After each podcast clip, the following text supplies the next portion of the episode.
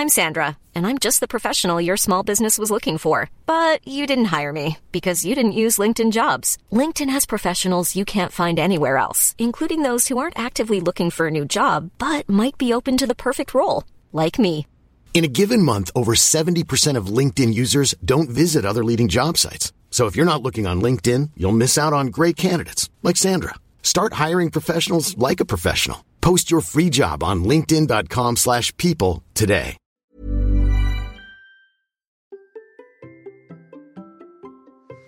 Hiver, chaussures, montre cardio, tapis de course. Et si aujourd'hui je répondais à toutes vos questions Je vais même vous parler de ma moustache. Allez, c'est parti Bonjour, bonjour mes champions et mes champions, c'est Bertrand, j'espère que vous avez la forme, la patate, l'énergie, que tout va bien pour vous. Bienvenue dans Kilomètre 42, le podcast dans lequel nous parlons de course à pied, de sport, surtout de mouvement, et d'un mode de vie plus sain pour lutter contre la sédentarité, bouger, prendre confiance en nous, bien vieillir et devenir des vieillards galopants. Si vous me découvrez ou découvrez le podcast maintenant, il y a quelques années, j'étais un gros hamster obèse de plus de 105 kilos. Après un rééquilibrage alimentaire et la reprise du sport, j'ai perdu 27 kilos, je me suis lancé dans des défi de courir un marathon. Je vous ai raconté tout ça dans la première saison du podcast. Maintenant, mon ambition est de devenir champion du monde de mon monde et de vous aider à en faire de même en vous lançant vos propres défis. Toutes les semaines, je partage mon expérience, des conseils, des rencontres et des personnes qui nous donnent des idées pour bouger, nous aident à progresser et devenir ces champions et championnes du monde de notre monde. Et si vous souhaitez retrouver tous les épisodes de tous mes podcasts ainsi que des conseils complémentaires ou mes programmes et coaching, rendez-vous sur mon site bertrandsoulier.com. Le lien est dans la description de l'épisode.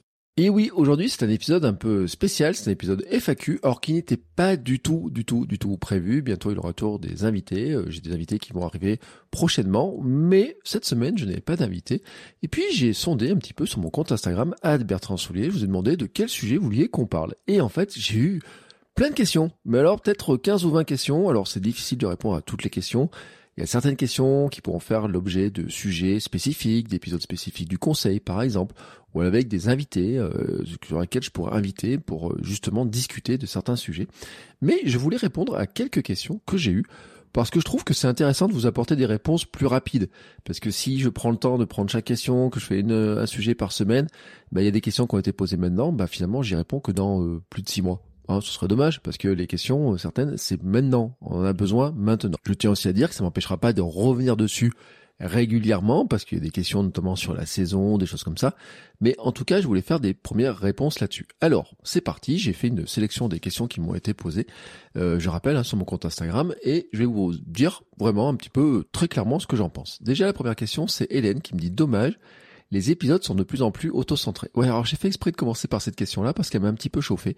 Euh, et je le dis très clairement en fait. Hein, C'est-à-dire que depuis le début, ce podcast est mon journal personnel de coureur, de comment j'ai commencé la course à pied pour préparer mon premier marathon, comment je suis passé du coureur qui faisait euh, euh, 5, 10 km, qui a fait un trail de 13 ou 15 km, à coureur de marathon, puis après euh, préparer notre marathon, puis faire un 24 heures, et puis faire d'autres défis, du vélo, etc. Donc c'est un podcast en fait qui est né autour de ça qui est, vraiment mon journal. C'est en fait c'est un blog audio de euh, ce que je faisais, vraiment de ce que je faisais. Et Kilomètre 150 est vraiment sur la même thématique. J'ai fait plein de podcasts qui fonctionnent de, de la même manière.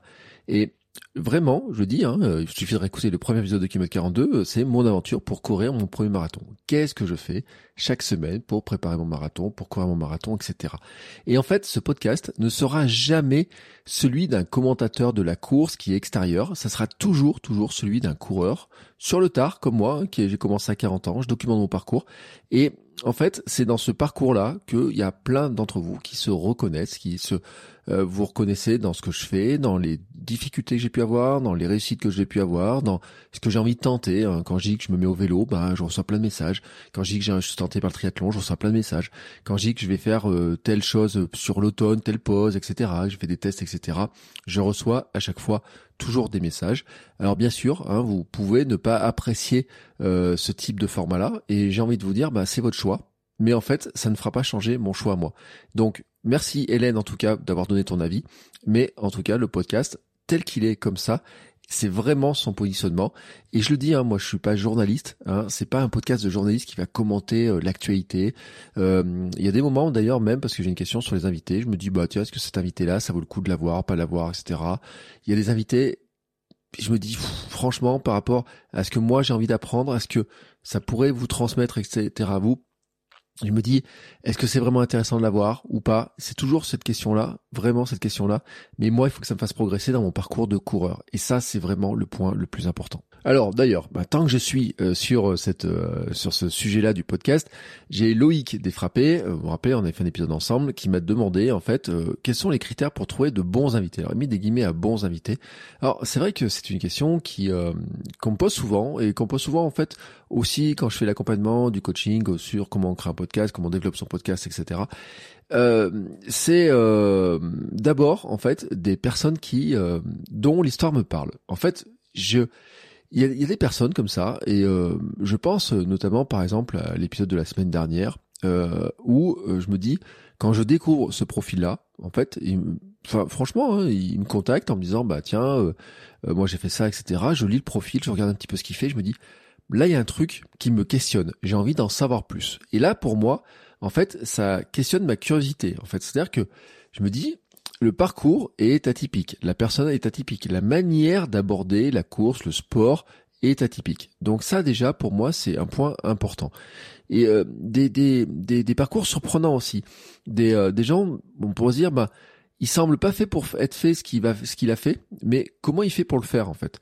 Euh, Et il y a eu beaucoup d'invités dans ce type-là en fait, hein, de, de dire bah en apparence, hein, c'est une personne qui on, on se dit mais mais pourquoi, pourquoi elle se lance là-dedans? Pourquoi elle veut faire ça? Qu'est-ce qui, rien ne la prédestine parfois à faire ça, mais pourtant elle se lance là-dedans. Et comment, en fait, elle va mettre en place tous les éléments pour arriver à avancer pour le faire, etc. Ça, pour moi, c'est un critère qui est vraiment important. C'est-à-dire qu'en fait, il faut que ce soit une personne dont la, la manière de s'exprimer, la manière de parler de son projet, le projet qu'elle peut avoir, euh, l'histoire, tout ça me parle en fait. Il faut que ça me parle en fait, tout simplement. Et donc c'est pour ça Loïc, euh, vraiment quand tu vois cette question-là, pour moi c'est vraiment de dire, eh ben est-ce que dans ce parcours-là, il y a quelque chose qui me parle ou pas? Et je dis, il y a des personnes que je n'ai pas envie d'avoir comme invité sur le podcast. Euh, il y en a pas beaucoup, mais il y en a quelques-unes, et notamment parce que je n'aime pas leur manière d'aborder certains sujets en fait, d'aborder les choses. Euh, et ça n'a rien à voir avec leur niveau, ça n'a rien à voir avec ce qu'ils ont fait, pas fait, etc. et tout. Euh, je vais pas donner de nom parce que c'est pas intéressant. Euh, je peux pas dire euh, c'est pas des champions particuliers, c'est pas des des gens que vous connaissez, etc. Hein. Il y a des personnes que j'essaie d'avoir dans le podcast à qui j'ai envoyé des messages qui m'ont dit oui je viendrai, j'arriverai, etc. Mais ça va mettre du temps à se faire. Non, il y a des personnes à qui je n'ai même pas envoyé d'invitation, même si peut-être ça aiderait le podcast à se développer, peut-être que le podcast serait plus visible, peut-être que ça apporterait euh, une nouvelle vision aussi.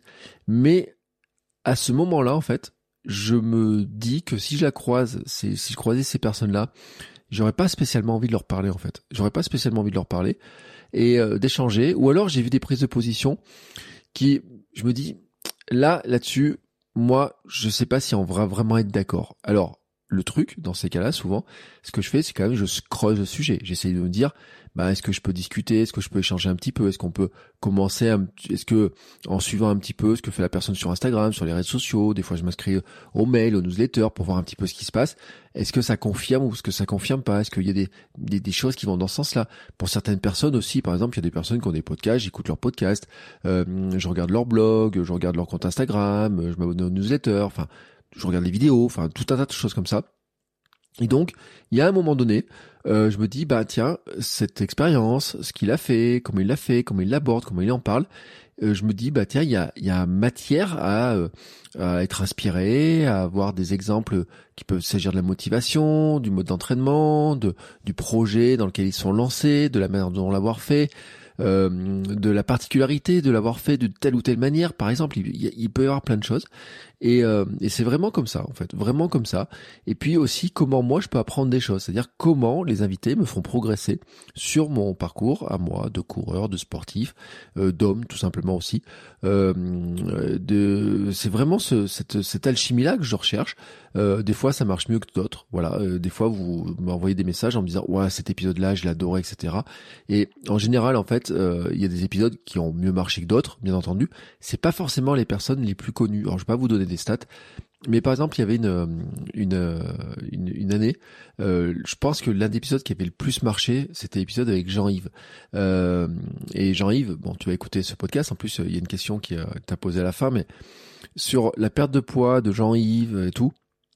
Le premier épisode, alors je sais plus le numéro de l'épisode, j'ai pas recherché, mais je sais que c'est un des épisodes qui a le mieux marché. Mais vraiment, qui avait le mieux marché parce que dans l'histoire de Jean-Yves, en fait, il y a plein de choses sur lesquelles on peut piocher des, des, éléments sur comment en fait ça a changé sa vie, comment euh, il a agi, comment il a il, a pensé les choses et comment en fait il a découvert des nouvelles choses, etc. Et, euh, et ça, euh, bah, moi je le pressentais au départ, mais ce que j'aime bien aussi, et je dois le dire aussi, euh, Loïc, par exemple, il y a un truc, moi j'ai une préparation très spécifique de mes épisodes de podcast, de mes podcasts, c'est qu'en fait, je ne parle pas aux gens avant. en fait, voilà. Euh, je veux pas leur parler, en fait, je veux avoir le maximum de découvertes. L'idée, en fait, c'est vraiment, euh, souvent, j'appelais ces épisodes les derniers ravitaux. C'était comme on arrive à l'arrivée d'une course et puis à, ou quelqu'un ou pendant une course, on discute en disant bah tiens, tu fais quoi toi, euh, tiens d'où tu viens, etc. Ou ça peut être même euh, tiens, j'ai vu que tu avais cette, ces chaussures-là, qu'est-ce que tu en penses, ça? Vous savez, ces petites discussions qu'on a dans les courses, des gens qu'on connaît pas, avec lesquels on discute, on échange, on fait un petit sourire, etc. Et j'aime bien ce côté-là, en fait. J'aime bien ce petit truc-là, comme ça.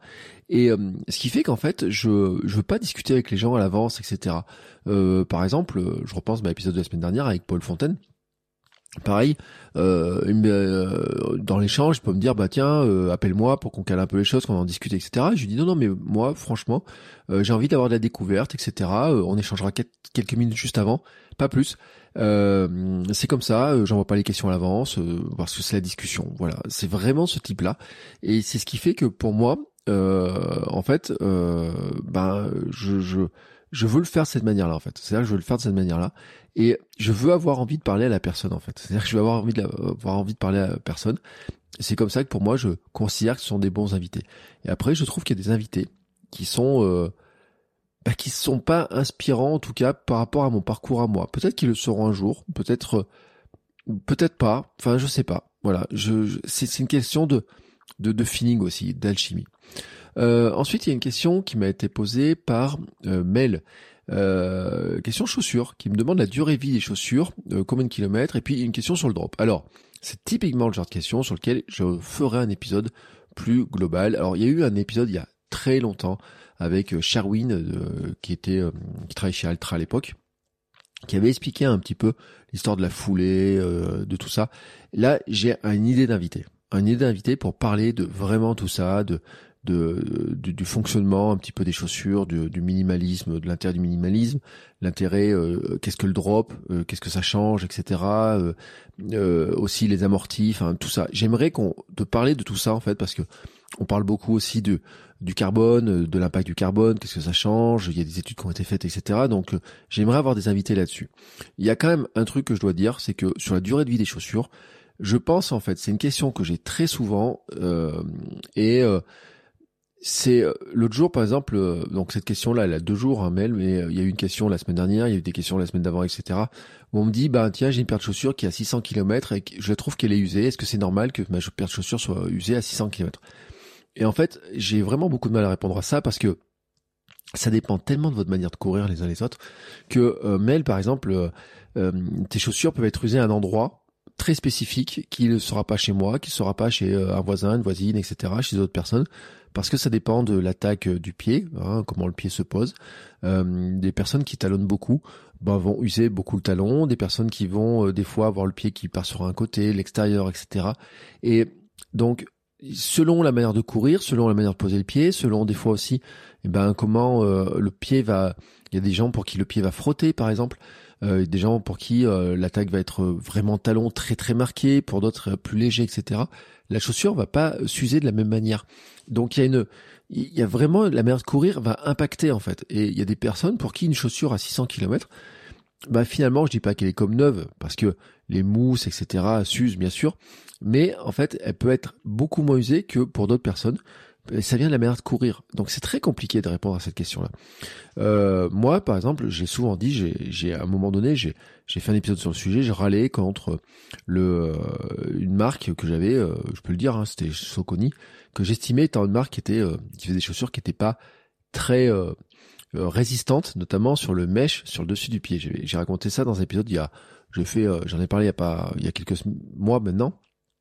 Et en fait, je m'étais rendu compte que c'est ma manière de courir en fait qui faisait que bah, je courais tellement sur l'arrière, je talonnais tellement et je remontais tellement la pointe des pieds que euh, mon l'ongle de mon gros orteil venait euh, trouer ma chaussette, mais trouer aussi le, mes, chaussures. Donc à 200 km, mes chaussures étaient usées. je peux pas dire qu'en fait, il n'y a pas de règle générale parce qu'à l'époque, j'usais mes chaussures à 200 km. Si maintenant je regarde mes statistiques, j'ai mes, mes paires de chaussures actuelles qui dépassent les 1600 km. 1600 km. Donc, ça veut pas dire que mes chaussures actuelles, qui sont des Altra, sont plus résistantes que euh, les Soconi que j'avais à l'époque, sont plus résistantes qu'une autre marque ou quoi que ce soit. Mais ça veut dire que je cours pas de la même manière. Et il y a aussi là-dedans quelque chose qui arrive là-dessus. Alors bien sûr, mes Altra, elles sont lisses. Hein. Euh, elles sont un peu lisses dessous, elles sont un peu usées, un peu sur les côtés. Il y en a une, le mèche est troué sur le côté, puis un peu au-dessus, etc. Il y en a une qui est un peu lisse, celle que j'ai utilisée euh, ce week-end pour faire une course. Quand je marche sur chez moi sur le de, sur le sur sur le carrelage par exemple, je trouve qu'elles sont un peu patinoires parce qu'elles glissent un peu tellement elles sont un peu lisses par endroits. Euh, mais voilà, c'est euh, elles ont pas un kilométrage énorme, hein, peut-être 600, 700, 800 km, je sais pas, mais c'est un modèle qui s'use un peu plus vite aussi. Donc il y a plein de facteurs qui vont jouer dedans. Et il y a aussi en fait une sensibilité à l'usure, j'ai envie de dire. C'est-à-dire que est-ce que vous avez, euh, est-ce que vous êtes sensible à des chaussures qui ont moins d'amorti, dont l'amorti s'est abîmé, etc. Euh, moi par exemple, euh, mes Altra, je peux les donner à beaucoup de gens et vont trouver qu'elles n'amortissent pas grand-chose. Mais en fait, mes Altra sont des modèles minimalistes par défaut, qui n'ont pas des grosses mousses, qui n'ont pas de drop, qui n'ont pas de donc euh, d'épaisseur sous le talon, etc. Donc, euh, qui pas ce, ce côté-là. Et, euh, et je cours aussi en minimaliste euh, plus loin que ça. C'est-à-dire que chez Altra, par exemple, j'ai le modèle le plus minimaliste de tous, qui était la, la, la XC euh, donc j'ai perdu le, le modèle euh, le, qui n'existe même plus en fait. Voilà la Vanish XC maintenant. Alors, si vous regardez la Vanish n'est plus minimaliste, mais la Vanish XC de l'époque, donc euh, Cross, était extrêmement minimaliste, c'est-à-dire que petite semelle, etc. Vraiment très fine, très légère, mèche très fin, etc. Peut-être qu'il s'usait un petit peu plus sur certains aspects. le semelle était pas super résistante, mais un confort incroyable. Et puis alors pour les porter en mode ville, en plus, c'est tellement génial et tout. mais c'est vrai que si vous avez l'habitude d'avoir des chaussures qui ont des semelles très épaisses, etc., euh, quand vous passez sur ce modèle-là, bah, le minimalisme, euh, vous vous rendez compte qu'il n'y a pas l'amorti, etc. Mais moi, en fait, ça m'amène aussi à me dire, bah, si je cours en minimaliste, je cours aussi en sandales et je cours aussi pieds nus une partie de l'année. Et ben, en fait, euh, n'importe quelle chaussure, même usée, aura toujours plus d'amorti. même une paire, ma paire d'Altra à 1100 km, ou mais je même une qui était montée à 2000, hein, même en n'ayant pas d'amorti, elle a toujours plus d'amorti que euh, ma paire euh, la plus minimaliste, mes sandales, etc. Mais en tout cas, dans ma foulée, dans ma manière de courir et tout, ben euh, c'est quelque chose. Mon pied s'est développé d'une certaine manière, ma musculation du pied et tout, de, de, de, la jambe, etc. Tout ça s'est développé d'une certaine manière, qui font que, ben finalement, des chaussures qui sont très usées, qui ont plus beaucoup d'amorti, ben finalement vont pas me gêner tant que ça, parce que je cours aussi avec des modèles et j'ai aussi en five finger où il y a aussi pareil que la semelle où en fait euh, j'ai travaillé que l'amorti ce soit mon pied qui fasse l'amorti, que ce soit la jambe et pas la semelle, pas la chaussure elle-même. Et donc finalement ma tolérance au manque d'amorti d'une semelle usée, etc. Pour moi elle est très importante, euh, alors que pour vous elle peut être moins importante. Et ça ça dépend de vos habitudes. Donc la durée de vie des chaussures c'est une question sur laquelle j'ai beaucoup beaucoup de mal à répondre. En revanche il y a un sujet qui, me, je pense qui est, qui est important, c'est comment choisir des chaussures, comment euh, vers quelles chaussures aller, euh, comment essayer d'avoir cette, cette vision-là de quelles chaussures aller, etc. Ça, c'est un sujet qui m'intéresse beaucoup, euh, même si j'ai une, un, un, point aussi qui est de dire que la première paire de chaussures qu'on choisit, en général, c'est jamais la bonne. Pourquoi? Parce que au début, quand on court pas, ben on va choisir en faisant euh, quoi, 20, euh, 30 pas dans le magasin en espérant de courir. Et quand on se met à courir un petit peu régulièrement, ben on va vraiment trouver la manière de courir. Et c'est là où on va découvrir qu'en fait, ben, les chaussures, eh ben euh, peut-être qu'elles sont pas adaptées sur tel point, peut-être qu'il faudrait qu'elles soient un petit peu différentes, etc. On l'a tous fait, on l'a tous fait. J'ai eu des personnes en coaching aussi sur ce c'était le cas qui m'ont dit ben, j'ai acheté des chaussures. Au bout de trois mois, mais je me mets à courir plus, je me rends compte que ces chaussures vont pas, qu'il y a tel truc, qu'il y a tel truc, etc. Et ben oui, mais c'est normal en fait. Et euh, même si en magasin ça paraissait être les chaussures idéales, c'est pas que le vendeur a mal fait son boulot, c'est que en fait quand on court, on trouve une mécanique de course petit à petit. Et en fait, avec ces mécaniques de course, on va avoir besoin de certaines chaussures et qui vont être adaptées à ces mécaniques de course. Et euh, on peut modifier sa mécanique de course, mais on peut aussi se dire qu'il y a une interaction entre les deux et donc c'est normal qu'à un moment donné euh, ben, les chaussures on les trouve euh, on va se rendre compte qu'on les use différemment on va se rendre compte que certaines hauteurs de semelles ne sont pas adaptées pour nous par exemple moi ça m'a créé une, ma périostite hein, une hauteur trop trop importante donc c'est un critère sur lequel je me méfie moi il me faut des chaussures plus larges euh, je sais que des chaussures trop fines au bout je les supporte pas. Donc il y a des marques, euh, je le dis euh, très clairement que je peux pas mettre, voilà, très, euh, que je peux pas mettre parce que je ne suis pas à l'aise dedans. Et je pense aussi que on a chacun en fait notre sensibilité entre des chaussures plus ou moins usées. Voilà, il y a des gens qui vont trouver que des chaussures qui ont beaucoup d'usure sont très confortables, très moelleuses, qui vont adorer ça, etc. Puis d'autres qui vont détester ça.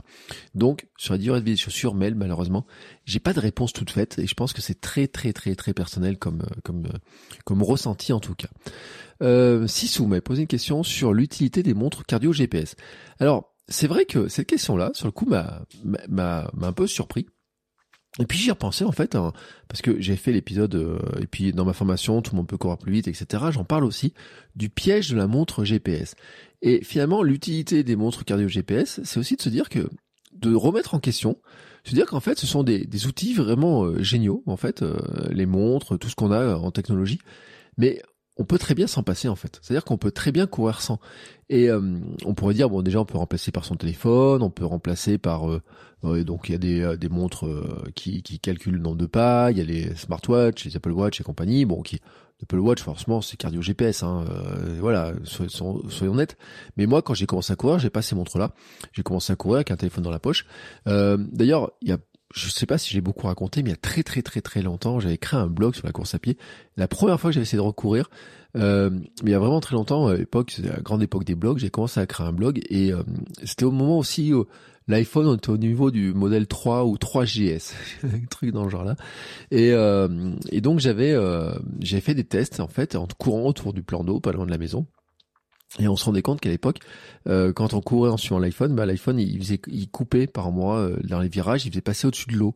Et puis euh, après, au bout de quelques temps, j'avais pu m'acheter une première montre GPS et, et je m'amusais à courir avec les deux pour comparer, pour voir qu'en fait les traces étaient plus ou moins précises à des endroits, etc. Et tout. Et donc finalement, on peut se dire que on peut courir avec un téléphone, on peut courir avec une montre, mais on peut courir sans téléphone et sans montre. C'est-à-dire que on n'a pas besoin en fait d'avoir ces outils-là pour courir. Et en fait, euh, j'encourage moi beaucoup à courir sans les regarder, c'est-à-dire sans avoir cette information-là sous les yeux en permanence. Parce que ces montres sont des formidables outils pour mesurer, évaluer ce que nous faisons. Parcours, distance, cardio, allure, etc. Mais je trouve en fait que beaucoup de coureurs laissent la montre les guider au lieu euh, de s'en servir comme un outil de mesure pendant après, on s'en sert comme un, outil de guidage pour nous dire comment on doit courir. Et en fait, euh, c'est un exemple que je donne souvent, mais je pense qu'il y a beaucoup de personnes qui sont incapables d'évaluer leur allure facile. Qu'est-ce que leur votre allure facile? Comment est-ce que vous êtes en allure facile ou pas? Pourquoi? Parce qu'en fait, on est tellement dans les conseils qui sont donnés de dire il faudrait courir en endurance mentale à tant de pourcentage de FC max et puis il faudrait courir à tant de pourcentage euh, de son de, de sa VMA j'en reviens à l'épisode que j'avais fait sur tout le monde peut courir plus vite, c'était un épisode qui a deux semaines, en disant bah oui, mais le problème c'est que notre VMA c'est pas c'est pas facile de la calculer au départ, notre FC max c'est pas facile de la connaître vraiment précisément, et donc notre monde va nous donner des indicateurs qui sont théoriques par rapport à des données qui sont pas forcément extrêmement précises, et souvent en fait il y a des coureurs et coureuses qui vont essayer de se baser sur ces trucs là en disant bah je cours dans une allure euh, je vais mettre dans l'allure que la montre m'a dit comme étant facile. Alors que, en fait, une allure facile, c'est une allure qu'on devrait ressentir comme facile. Certains jours, l'allure ressentie facile sera peut-être euh, plus rapide que d'autres, et puis certains jours, elle sera peut-être plus difficile. Par exemple, en ce moment, moi, avec ma fatigue actuelle, mon allure facile est une allure qui est plus lente que mon allure facile d'il y a 6-7 mois, mais très largement vraiment très largement. Je me rends compte, par exemple, ce week-end, j'ai fait une course donc qui s'appelle la course tâche, un 10 km. Mon allure la plus, quand je suis dans le dur de ce moment-là, elle est plus lente, bien plus lente que mon allure dure de euh, quand j'ai fait le semi-marathon de Vichy. Et ça joue à beaucoup, hein. ça joue à plus de 5 minutes d'écart quand même hein, sur un 10 km, donc c'est quand même un, écart qui est, très important mais tout simplement parce que je n'ai pas le même niveau d'entraînement, je n'ai pas le même niveau de forme physique, je n'ai pas le même niveau, euh, le même sommeil, je n'ai pas la même alimentation, j'ai pas le même poids, euh, j'ai pas le même entraînement, etc. Donc il y a plein de facteurs qui jouent. Et puis on pourrait ajouter le vent, la pluie, enfin il y a plein de choses comme ça. Et donc il y a des jours en fait où l'allure facile, elle est, euh, euh, on est facile à des allures qui sont plus ou moins rapides. Hein, par rapport à d'autres choses. Et la montre, en fait, va permettre de, confirmer à la limite de ça, de dire, bah aujourd'hui, l'allure facile, c'était telle vitesse, voilà, euh, tel cardio, etc. Et puis un autre jour, va dire, bah finalement, ce que moi, j'ai, si je cours en allure facile, et ben d'un jour, on va se rendre compte que euh, il peut y avoir une variation. Le problème en fait, c'est que pour certaines personnes en fait euh, vont se baser sur ce que dit la montre et la montre va dire bah non. Euh, et moi je l'ai fait pendant très longtemps. J'ai programmé ma montre pour qu'elle bip en fait, en me disant bah tiens, euh, il doit biper, il faut pas qu'elle dépasse, euh, je sais pas, par exemple 146 pulsations minutes pour être en endurance mentale. Bah, c'était un calcul que j'ai fait, je me rappelle de 146, mais je sais même plus comment le justifier. Et si je dépassais les 146, pop, ça bipait. Donc il fallait que je ralentisse. Euh, même si euh, je me sentais facile et tout à ce moment-là, euh, ou peut-être, bah voilà, ça bipait. Et puis j'avais des séances aussi, par exemple, allure marathon et tout. Et puis bah si j'étais pas dans la bonne allure et tout, pam, ça bipait, pas assez vite, pas assez rapide, etc. et tout. Donc c'est la montre qui me guidait en fait, qui était, qui me, vraiment, je me laissais guider par la montre. Maintenant, je cours beaucoup plus à la sensation, beaucoup plus au ressenti. Est-ce que je suis capable de ressentir mon allure, euh, une allure facile, une allure moyenne, une allure dure, dure, dure, et puis une allure très dure. Je suis capable de les ressentir très facilement. Et euh, quand je dis je vais courir en allure facile, en fait, j'ai même pas besoin de regarder la montre. Je peux dire en ressenti, ce qui est facile pour moi le jour où je cours. Et après, la montre va me confirmer que bah dire bah oui, bah en ce moment l'allure facile, et bah elle est peut-être plus lente que l'allure facile il y a quelques temps. Et l'allure facile de ce jeu aujourd'hui est peut-être plus rapide. Et ça varie beaucoup dans la semaine, hein, parce que l'autre jour mon allure facile, euh, j'ai trouvé quand même qu'elle était beaucoup plus rapide que mon allure facile de, la veille. Voilà, c'était euh, un jour j'étais plus en forme, etc. Ça peut jouer d'un jour à l'autre, hein, euh, selon plein de, plein de données comme ça. Donc Vraiment, euh, ce que je dis, c'est qu'il faut pas se laisser guider par la montre, c'est-à-dire que la montre, pour moi, c'est un formidable outil qui permet de vérifier combien on a couru, qui permet de vérifier la vitesse, qui permet de euh, la distance, où est-ce qu'on a couru, les parcours. On peut s'en servir aussi pour euh, regarder un petit peu, bah, confirmer un peu nos, nos ressentis, c'est-à-dire dire, bah, aujourd'hui, je me sentais facile. finalement, comme dit la montre, quelles étaient les vitesses à peu près pour se rendre compte. Il y a un endroit, c'était plus compliqué que ça, j'arrivais pas trop, par exemple, à courir, mais peut-être qu'il y, y avait un faux plat, je me rendais pas compte, bah, la montre avec le GPS, elle, elle va le confirmer. C'est des choses comme ça qu'elle peut confirmer. Donc je trouve que c'est vraiment très intéressant. Elle permet aussi de comparer euh, dans le temps, hein, de montrer que des fois sur un même parcours, eh ben euh, on va aller plus vite, on va battre son record, etc. Donc tout ça, elle permet de le faire. Et je pense que ce sont des outils formidables. Mais il ne faut pas s'en servir comme étant un outil qui va nous dire euh, accélère ou ralentit. Pour moi, c'est un peu la limite, hein, ce que j'avais dit dans l'épisode sur euh, tout le monde peut courir plus vite.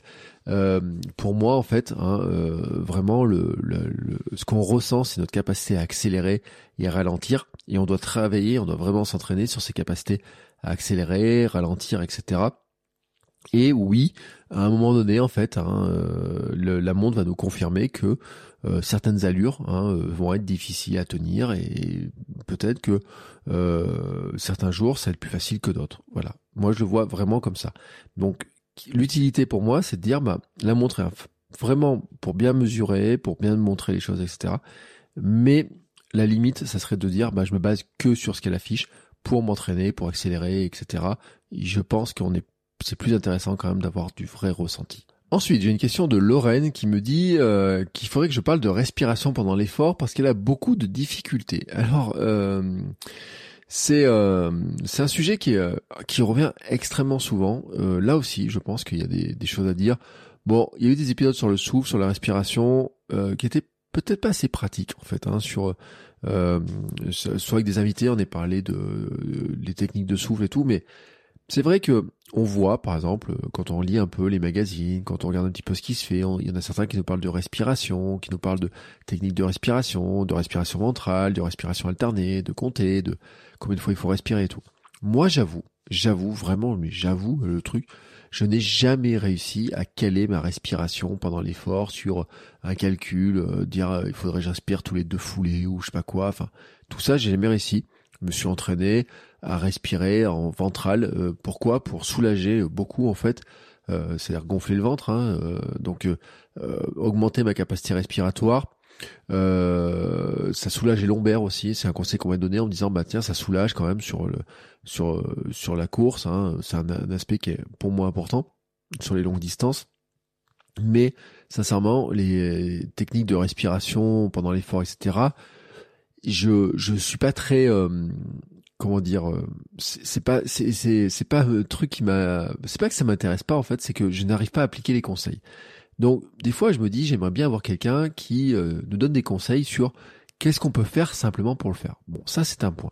Mais en fait il y a quand même un autre truc c'est que quand on, quelqu'un me dit qu'il a beaucoup de difficultés de respiration pendant l'effort c'est toujours une question de pour moi de de dosage de l'effort. Et euh, j'en reviens à cette histoire de ressenti c'est à dire que là encore euh, quand on dit je vais faire un footing euh, léger, euh, normalement on ne devrait pas avoir de problème de respiration important pendant un effort de footing léger.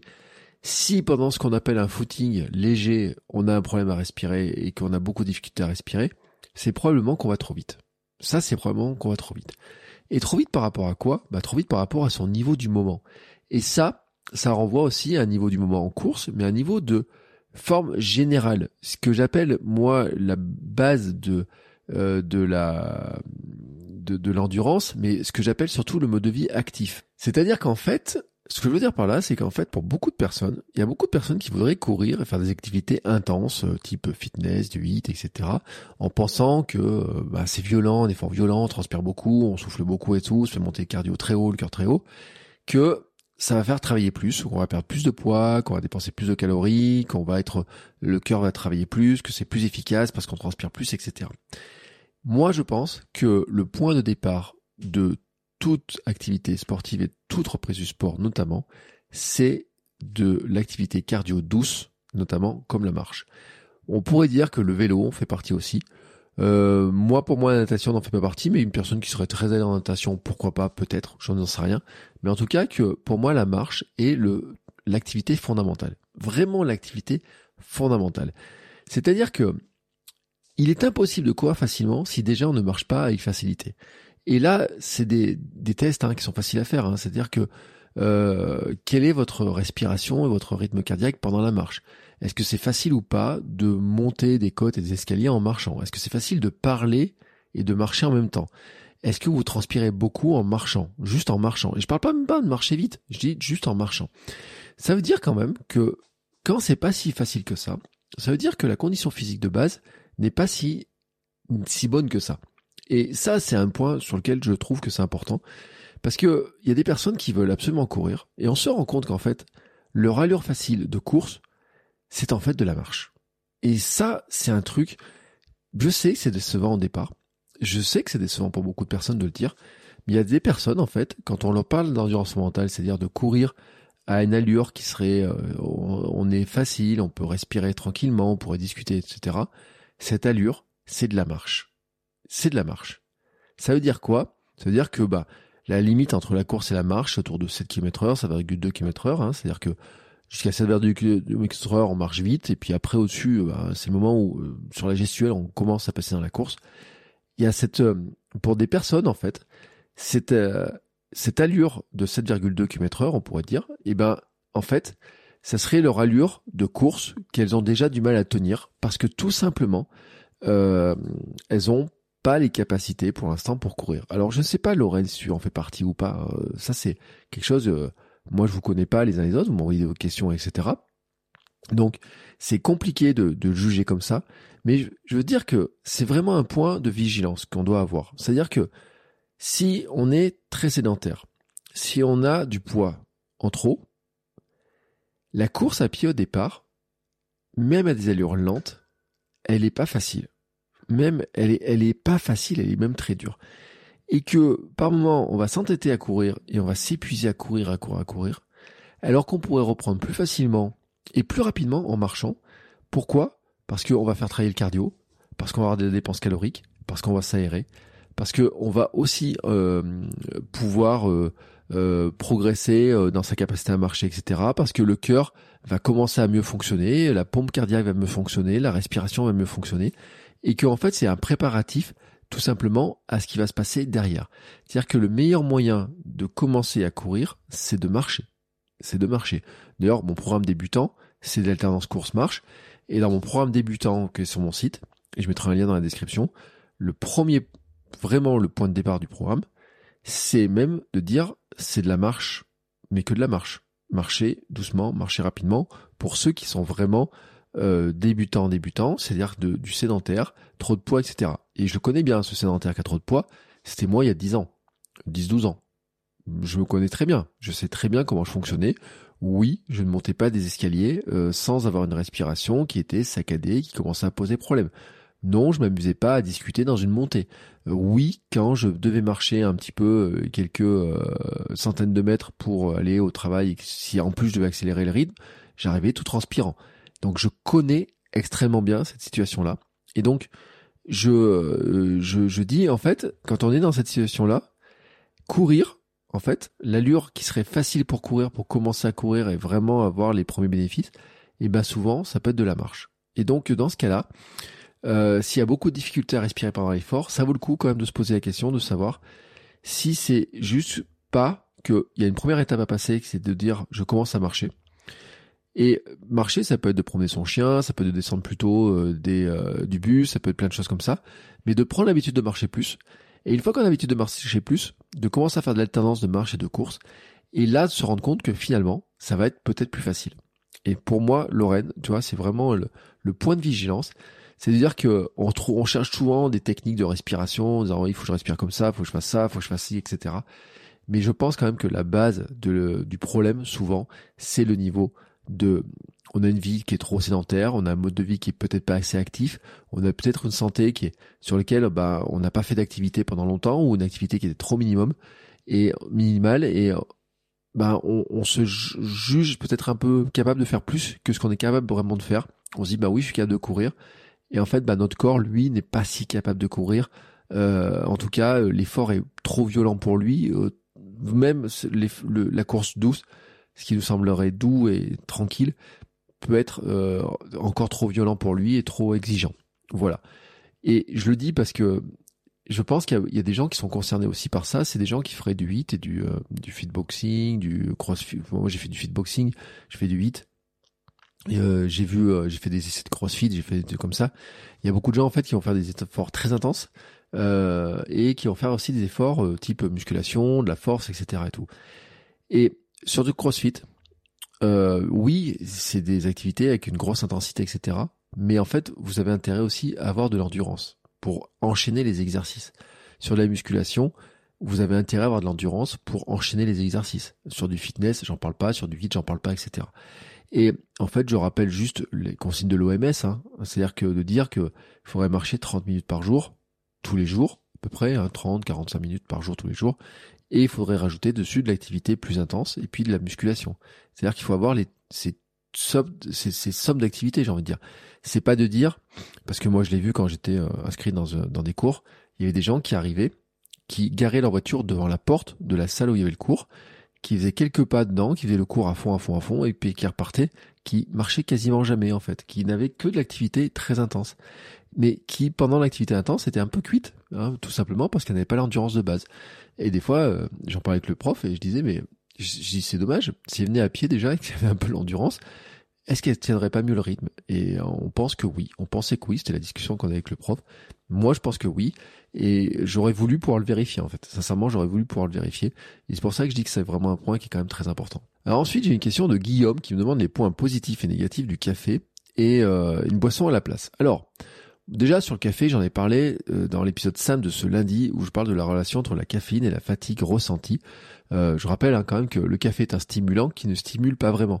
Euh, en fait, il joue sur la perception de la fatigue par le cerveau, hein, la dénosine, et donc en fait, il donne un coup de fouet car il diminue instantanément la perception de fatigue. Hein, c'est ça le phénomène de la caféine en fait. C'est-à-dire que sur l'instant, on boit un café, et dans les 30 minutes qui suivent, en fait, il y a un coup de fouet, tout simplement.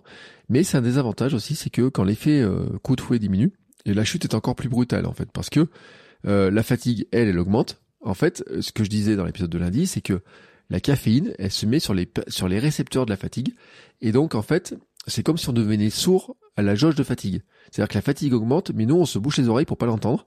Et donc, quand l'effet de la caféine baisse et que la fatigue augmente, on a une espèce de de d'effet ciseau là, en fait, de dire bah les, euh, la fatigue a augmenté, le, le café a moins d'efficacité, la caféine a moins d'efficacité, donc la chute est encore pour eux plus brutale parce qu'on l'aperçoit encore plus. Donc c'est c'est à la fois un avantage et un désavantage, hein, l'histoire de la caféine. Hein. parce que l'avantage, oui, c'est que on a la sensation d'avoir plus d'énergie, d'être plus éveillé, etc. C'est un peu ce que je disais lundi, hein, c'est un peu de l'automédication quand on dort pas assez, euh, on se sent peut-être plus alerte, plus dynamique, euh, voilà, on ça nous donne le coup de fouet. En tout cas, je pense que c'est intéressant. Je pense quand même que euh, le café ne remplacera jamais le repos, déjà le sommeil, remplacera jamais non plus une bonne alimentation, et notamment en protéines, et je pense notamment aux efforts longs. Il y a beaucoup, pour revenir sur l'épisode sur les gels que j'ai fait samedi dernier, il y a beaucoup d'histoires sur les gels, où il y a des gels où dedans il y a des caféines pour donner justement un coup de fouet, etc mais euh, sur des efforts longs, euh, type trail long, etc., où on va courir des heures, des journées, peut-être une nuit, etc., ce qu'il faut jamais négliger, c'est l'importance des protéines. Euh, en fait, on se rend compte aussi, par exemple, qu'il y a des marins qui, quand ils doivent faire les nuits sur le bateau, ne vont pas prendre un café pour tenir la nuit sur le bateau, parce que leur but du jeu, en fait, c'est pas juste de tromper leur fatigue, c'est d'être en forme, hein, euh, voilà. Et donc en fait, eh ben, il faut nourrir le corps et qu'il y a un truc qui marche bien pour nourrir le corps et pour être alerte, etc. C'est les protéines. Bien sûr qu'il y a un temps d'assimilation. C'est pour ça que sur des courses qui sont longues, euh, on a cet apport de protéines qui est intéressant. Et il y a eu des épisodes de sport nutrition, on en a parlé. Euh, c'est se dire que finalement, euh, le, le café, c'est une sorte de, de, médicament, une sorte de drogue même, parce qu'on se rend compte que euh, il y a des effets un peu drogue, etc., que c'est très étudié. Euh, il y a vraiment, vraiment très, très, très étudié là-dessus. Il y a eu énormément d'études sur le café qui montrent en fait qu'il y a des vertus. même vous pouvez entendre des vertus sur même le la, la, santé, le cholestérol, enfin des choses comme ça. Il y a des sur Instagram, je vais passer des, des trucs dans ce type-là que en abuser peut poser problème aussi sur la santé, c'est-à-dire que c'est toujours une question de, de dose, hein, de poison. Euh, Paracels, hein, vous savez, c'est la dose qui, qui fait le poison. Euh, rien n'est poison, tout est poison, c'est une question de dose finalement. Euh, et euh, donc ça c'est, euh, enfin rien n'est poison. Si, il y a des vrais poisons quand même, hein, mais on peut dire que en lui-même, un café n'est pas un poison. 10 cafés dans la journée finit par devenir un poison. Et ça, ça c'est un peu avant bien avant. Hein, euh, on dit autour de près trois tasses de café, euh, déjà euh, au niveau de l'excitation, du sommeil, etc. Ça peut poser des problèmes. Bon, voilà. Moi, j'aime bien le goût du café, donc je n'ai pas enlevé mon café de, de, de, de mon alimentation. J'aime bien le goût, voilà. peut être un bon stimulant d'ailleurs pour faire des sorties, c'est-à-dire une motivation, c'est-à-dire que ce que je fais mon coffee run, euh, je fais des, euh, des sorties gravel aussi pour aller boire un café. J'ai dit tiens, je vais aller boire un café à tel endroit, je vais boire un café à tel endroit. Mon vendeur de café il est à tel endroit, je vais aller boire un café, manger un cookie avec lui et tout. Des trucs comme ça en fait. Donc c'est un côté, je m'en sers moi du café euh, pour motivation, pour faire un petit break, etc. Enfin voilà, des trucs dans ce genre-là. Euh, mais que bah il faut se dire aussi que trop de café à certaines heures, si on est sensible, ça peut empêcher de dormir que ça peut un peu donner un peu de sensation de soif, de dessécher un petit peu, etc. Que ça a une trompe fatigue, hein, plutôt. Hein, ça donne un coup de fouet, mais en fait, ça nous fait diminuer la sensation de fatigue plutôt que diminuer la fatigue elle-même. Ça diminue la sensation de fatigue, ça nous rend sourd à la fatigue. Et donc, euh, il y a aussi un effet euh, qui peut être un peu sur les bords, un peu problématique.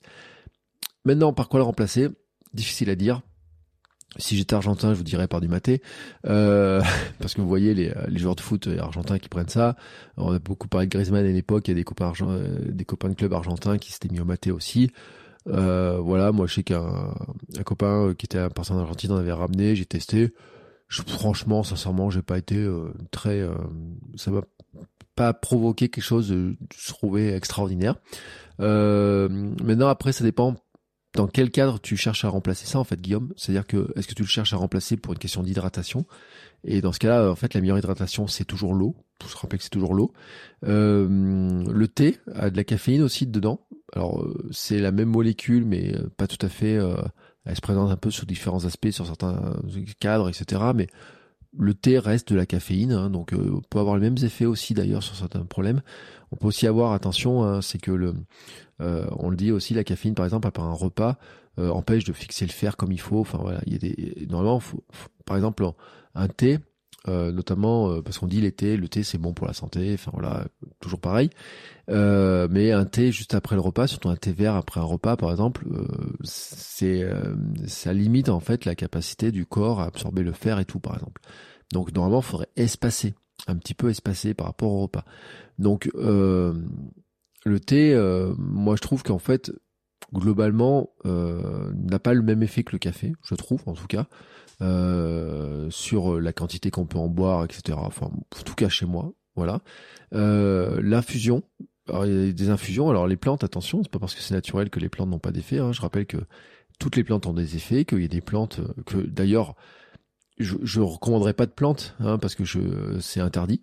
je peux pas vous recommander une plante en disant faudrait prendre telle ou telle plante, etc. C'est interdit. Euh, la vente de plantes est réservée à des gens qui sont dont c'est le métier, qui euh, qui le savent et notamment c'est des, des, c'est les pharmaciens. Hein. soyons honnêtes. Hein, normalement les euh, les plantes euh, médicinales, etc. Enfin, globalement, c'est c'est vendu par des gens qui sont formés, qui ont des cartes, et notamment les pharmaciens.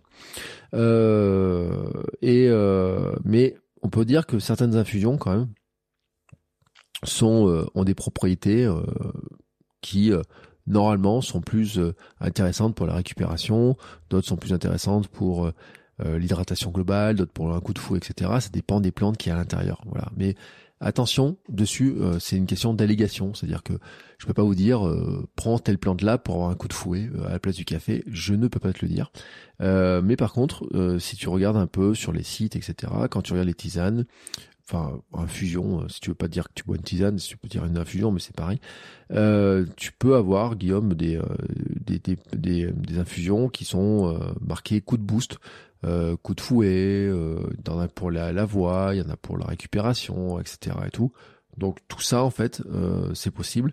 Après, le problème de l'infusion, c'est qu'on peut dire, bah, ça donne envie d'aller aux toilettes plus souvent, faire pipi plus souvent, etc. Ce qui peut être gênant sur sur certains cadres, par exemple dans des courses, etc. Donc, je pense qu'il faut tester, ça vaut le coup.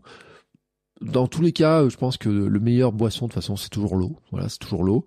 Euh, globalement, rester méfiant quand même à prendre trop de caféine dans la journée. Hein. Euh, voilà, euh, euh, remplacer un café par un soda, c'est peut-être pas la meilleure idée non plus.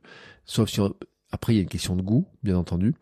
mais le côté, voilà, c'est qu'il peut y avoir un coup de fouet à la caféine, mais il peut y avoir aussi le côté euh, choc, j'ai envie de dire, euh, quand ça monte dans un sens, l'énergie, elle, retombe aussi plus fortement de l'autre côté peut-être. Euh, et puis, les personnes sensibles, attention sur le sommeil, etc. Voilà. En tout cas, par quoi remplacer? Eau, infusion, pourquoi pas après aussi des sortes de cocktails avec du lait végétal, etc. Euh, par exemple, moi j'aime bien les smoothies de récupération. Euh, ça serait par exemple euh, du lait d'amande avec une banane, du beurre cacahuète, tout ça passe au mixeur, ça mousse un peu, un peu de spiruline dedans, pour, pourquoi pas, par exemple des espèces de cocktails comme ça, avec des protéines en poudre aussi, hein, pour revenir sur cette histoire-là. Euh, alors j'ai dit lait végétal, mais ça peut être du lait, hein, si t'aimes le lait, etc. Peut faire par exemple une très bonne boisson de récup. Euh, quand tu fais ça, euh, et euh, ça peut remplacer, euh, je le dis, hein, comme ça n'apporte protéines, au niveau de la vigilance, au niveau de la de, capacité mentale, etc. Ça aura un très bon effet aussi. Peut-être ça mettra un poil plus longtemps que ça, que le café, mais par contre sur la construction du muscle, sur la récupération, sur la vigilance mentale, etc. Ça sera des, états, des effets très intéressants, sans probablement les problèmes liés à prendre trop de caféine dans la journée. Voilà, ça peut être une idée aussi qu'on peut qu'on peut qu'on peut estimer intéressante. Euh, ensuite, j'ai une question de la team. Euh, l'entraînement sur tapis, juste pour l'entretien ou progression possible? Et en plus, c'est la période. Alors oui, c'est la période. Euh, Qu'est-ce que je vois en ce moment de gens qui ressortent les tapis de course, qui ressortent Swift et compagnie pour ceux qui font du vélo, c'est normal, c'est normal. Euh, on a eu la tempête, la pluie, le vent, euh, le brouillard, tout ce que vous voulez selon les régions où vous habitez. Alors oui, j'ai vu certains qui ont couru des, courses au week-end sous le grand soleil et tout. Oui, bah profitez-en. Euh, mais c'est vrai que pour certaines personnes, le aller courir comme ça dehors, sous la flotte, le vent, etc., c'est pas le bonheur. Alors, est-ce que on peut courir sur tapis Est-ce qu'on peut progresser? Je, je, moi, je ne cours pas sur tapis. Je, franchement, je dis, j'avais un abonnement dans une salle de sport à une époque. Je faisais 5 euh, minutes de tapis, 10 minutes de tapis. Ça m'énervait. Ça m'énervait ce truc-là. Euh, je n'aime pas le tapis. Je n'en ai pas la maison. Euh, alors, je dis pas que des fois, je l'avais dit, hein, je dis, je dis pas, j'aimerais pas tester de voir les bénéfices que ça pourrait avoir. Mais comme j'en ai pas, ce que j'avais fait, c'est que dans l'épisode 65, donc maintenant qui est assez ancien, j'avais invité Antoine Miel et Eric Alberto, euh, qui ont écrit un livre sur l'entraînement en ville, et notamment ils utilisent le tapis. Alors, ce qui est très intéressant, c'est qu'Antoine Miel, c'est un coureur de très bon niveau, qui a fait euh, beaucoup de courses, ultra, etc., qui a fait des très bons classements sur la Diagonale des Fous, par exemple, etc. Et euh, il habite à Paris, en fait. C'est-à-dire qu'ils sont à Paris, et donc leur entraînement, c'est du tapis. Et euh, c'était aussi monter des marches, jouer avec les bancs, etc.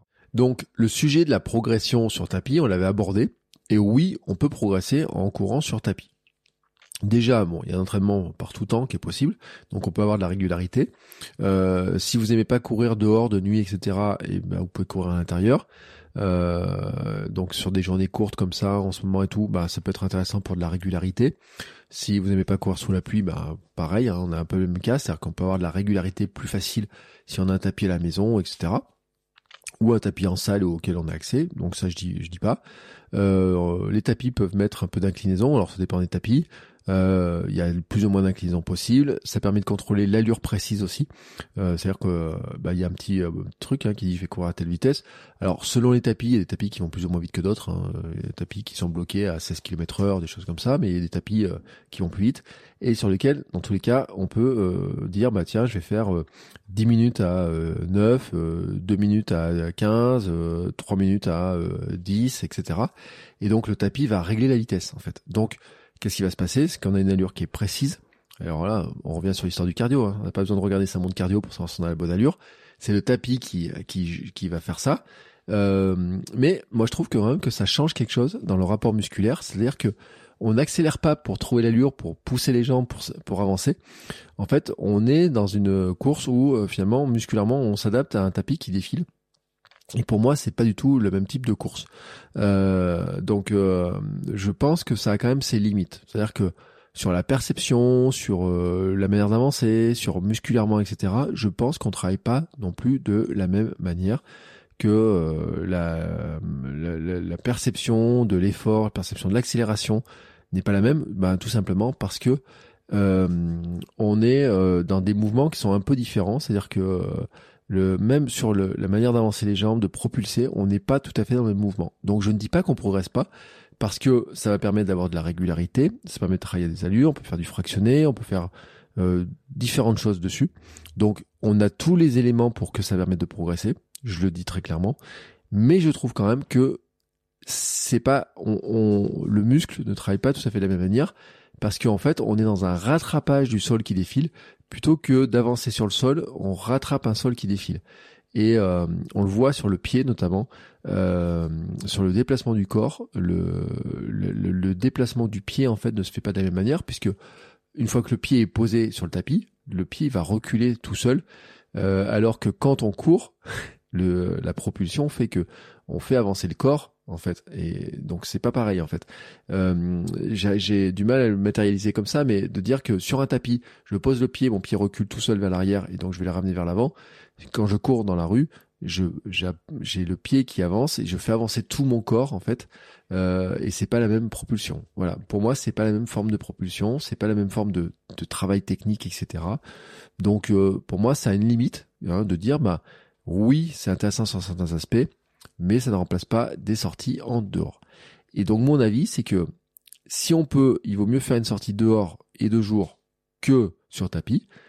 Mais si on peut, euh, si c'est tapis ou rien, il vaut mieux le tapis. Voilà. C'est-à-dire que dans l'ordre, en fait, on va se dire le mieux, l'idéal serait une sortie dehors et idéalement de jour. Top. Sortie de jour, quel que soit le temps. Ensuite, tapis et rien, euh, bah rien. Donc voilà, rien c'est pas bien. Au-dessus, tapis, et puis sinon, sortie de jour, euh, sortie dehors, et puis idéalement deux jours, et là c'est le top du top. Voilà, moi c'est mon avis, c'est comme ça que je le vois. Mais en tout cas, on fait un peu comme on peut, et c'est vrai qu'il y a des, euh, personnes, et puis attention, hein, c'est que là je parle moi euh, climat tempéré, moi je trouve que j'ai froid le matin, il fait 10 degrés. Bon, je cours en short toute l'année, donc c'est pas un problème, mais il a neigé au Canada la semaine dernière. Euh, S'il fait moins 27 dehors, euh, c'est sûr que c'est pas la même. Hein. Je me rappelle une fois que j'ai dû courir. Ouais, C'était le 496 challenge, je me rappelle bien.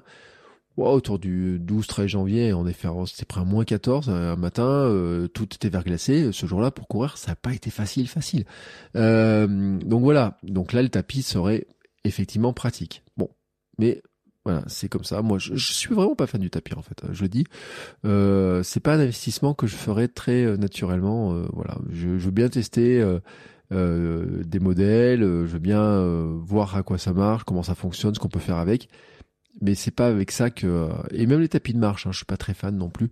Donc voilà, en tout cas, c'est ma vision des choses, c'est qu'il vaut mieux faire une sortie dehors. Et, et je trouve que c'est c'est aussi bien si on peut. Euh, notamment, ce qui m'amène à l'autre question, c'est Gaël qui m'a posé des questions euh, sur la période hivernale. Alors là, ça sera un sujet qui, je pense, euh, qui serait intéressant à aborder plus longuement. Je pense qu'il y aura un épisode spécifique sur la période hivernale, mais quand même pour être sûr de répondre à ta question, Gaël, c'est vrai que c'est la période hivernale, c'est une période qui est délicate à gérer, que certains adorent, que d'autres détestent, et que je pense, pour revenir sur l'histoire de, de courir dehors et tout, euh, les conditions euh, de temps, de météo peuvent forger un peu le caractère. Hein, euh, ça donne des petits défis et tout, se dire bah, je suis content, je vais courir dans le froid, je vais courir dans la neige, etc. Et tout. Bon, je pense quand même que il y a chacun doit gérer cette période hivernale un petit peu comme il le veut et en fonction de ses objectifs. Il y en a qui vont adorer, il y en a qui vont détester ces périodes-là. Euh, moi, c'est vrai que je suis pas super fan de courir euh, par le vent froid. Je suis pas fan de courir par une pluie froide.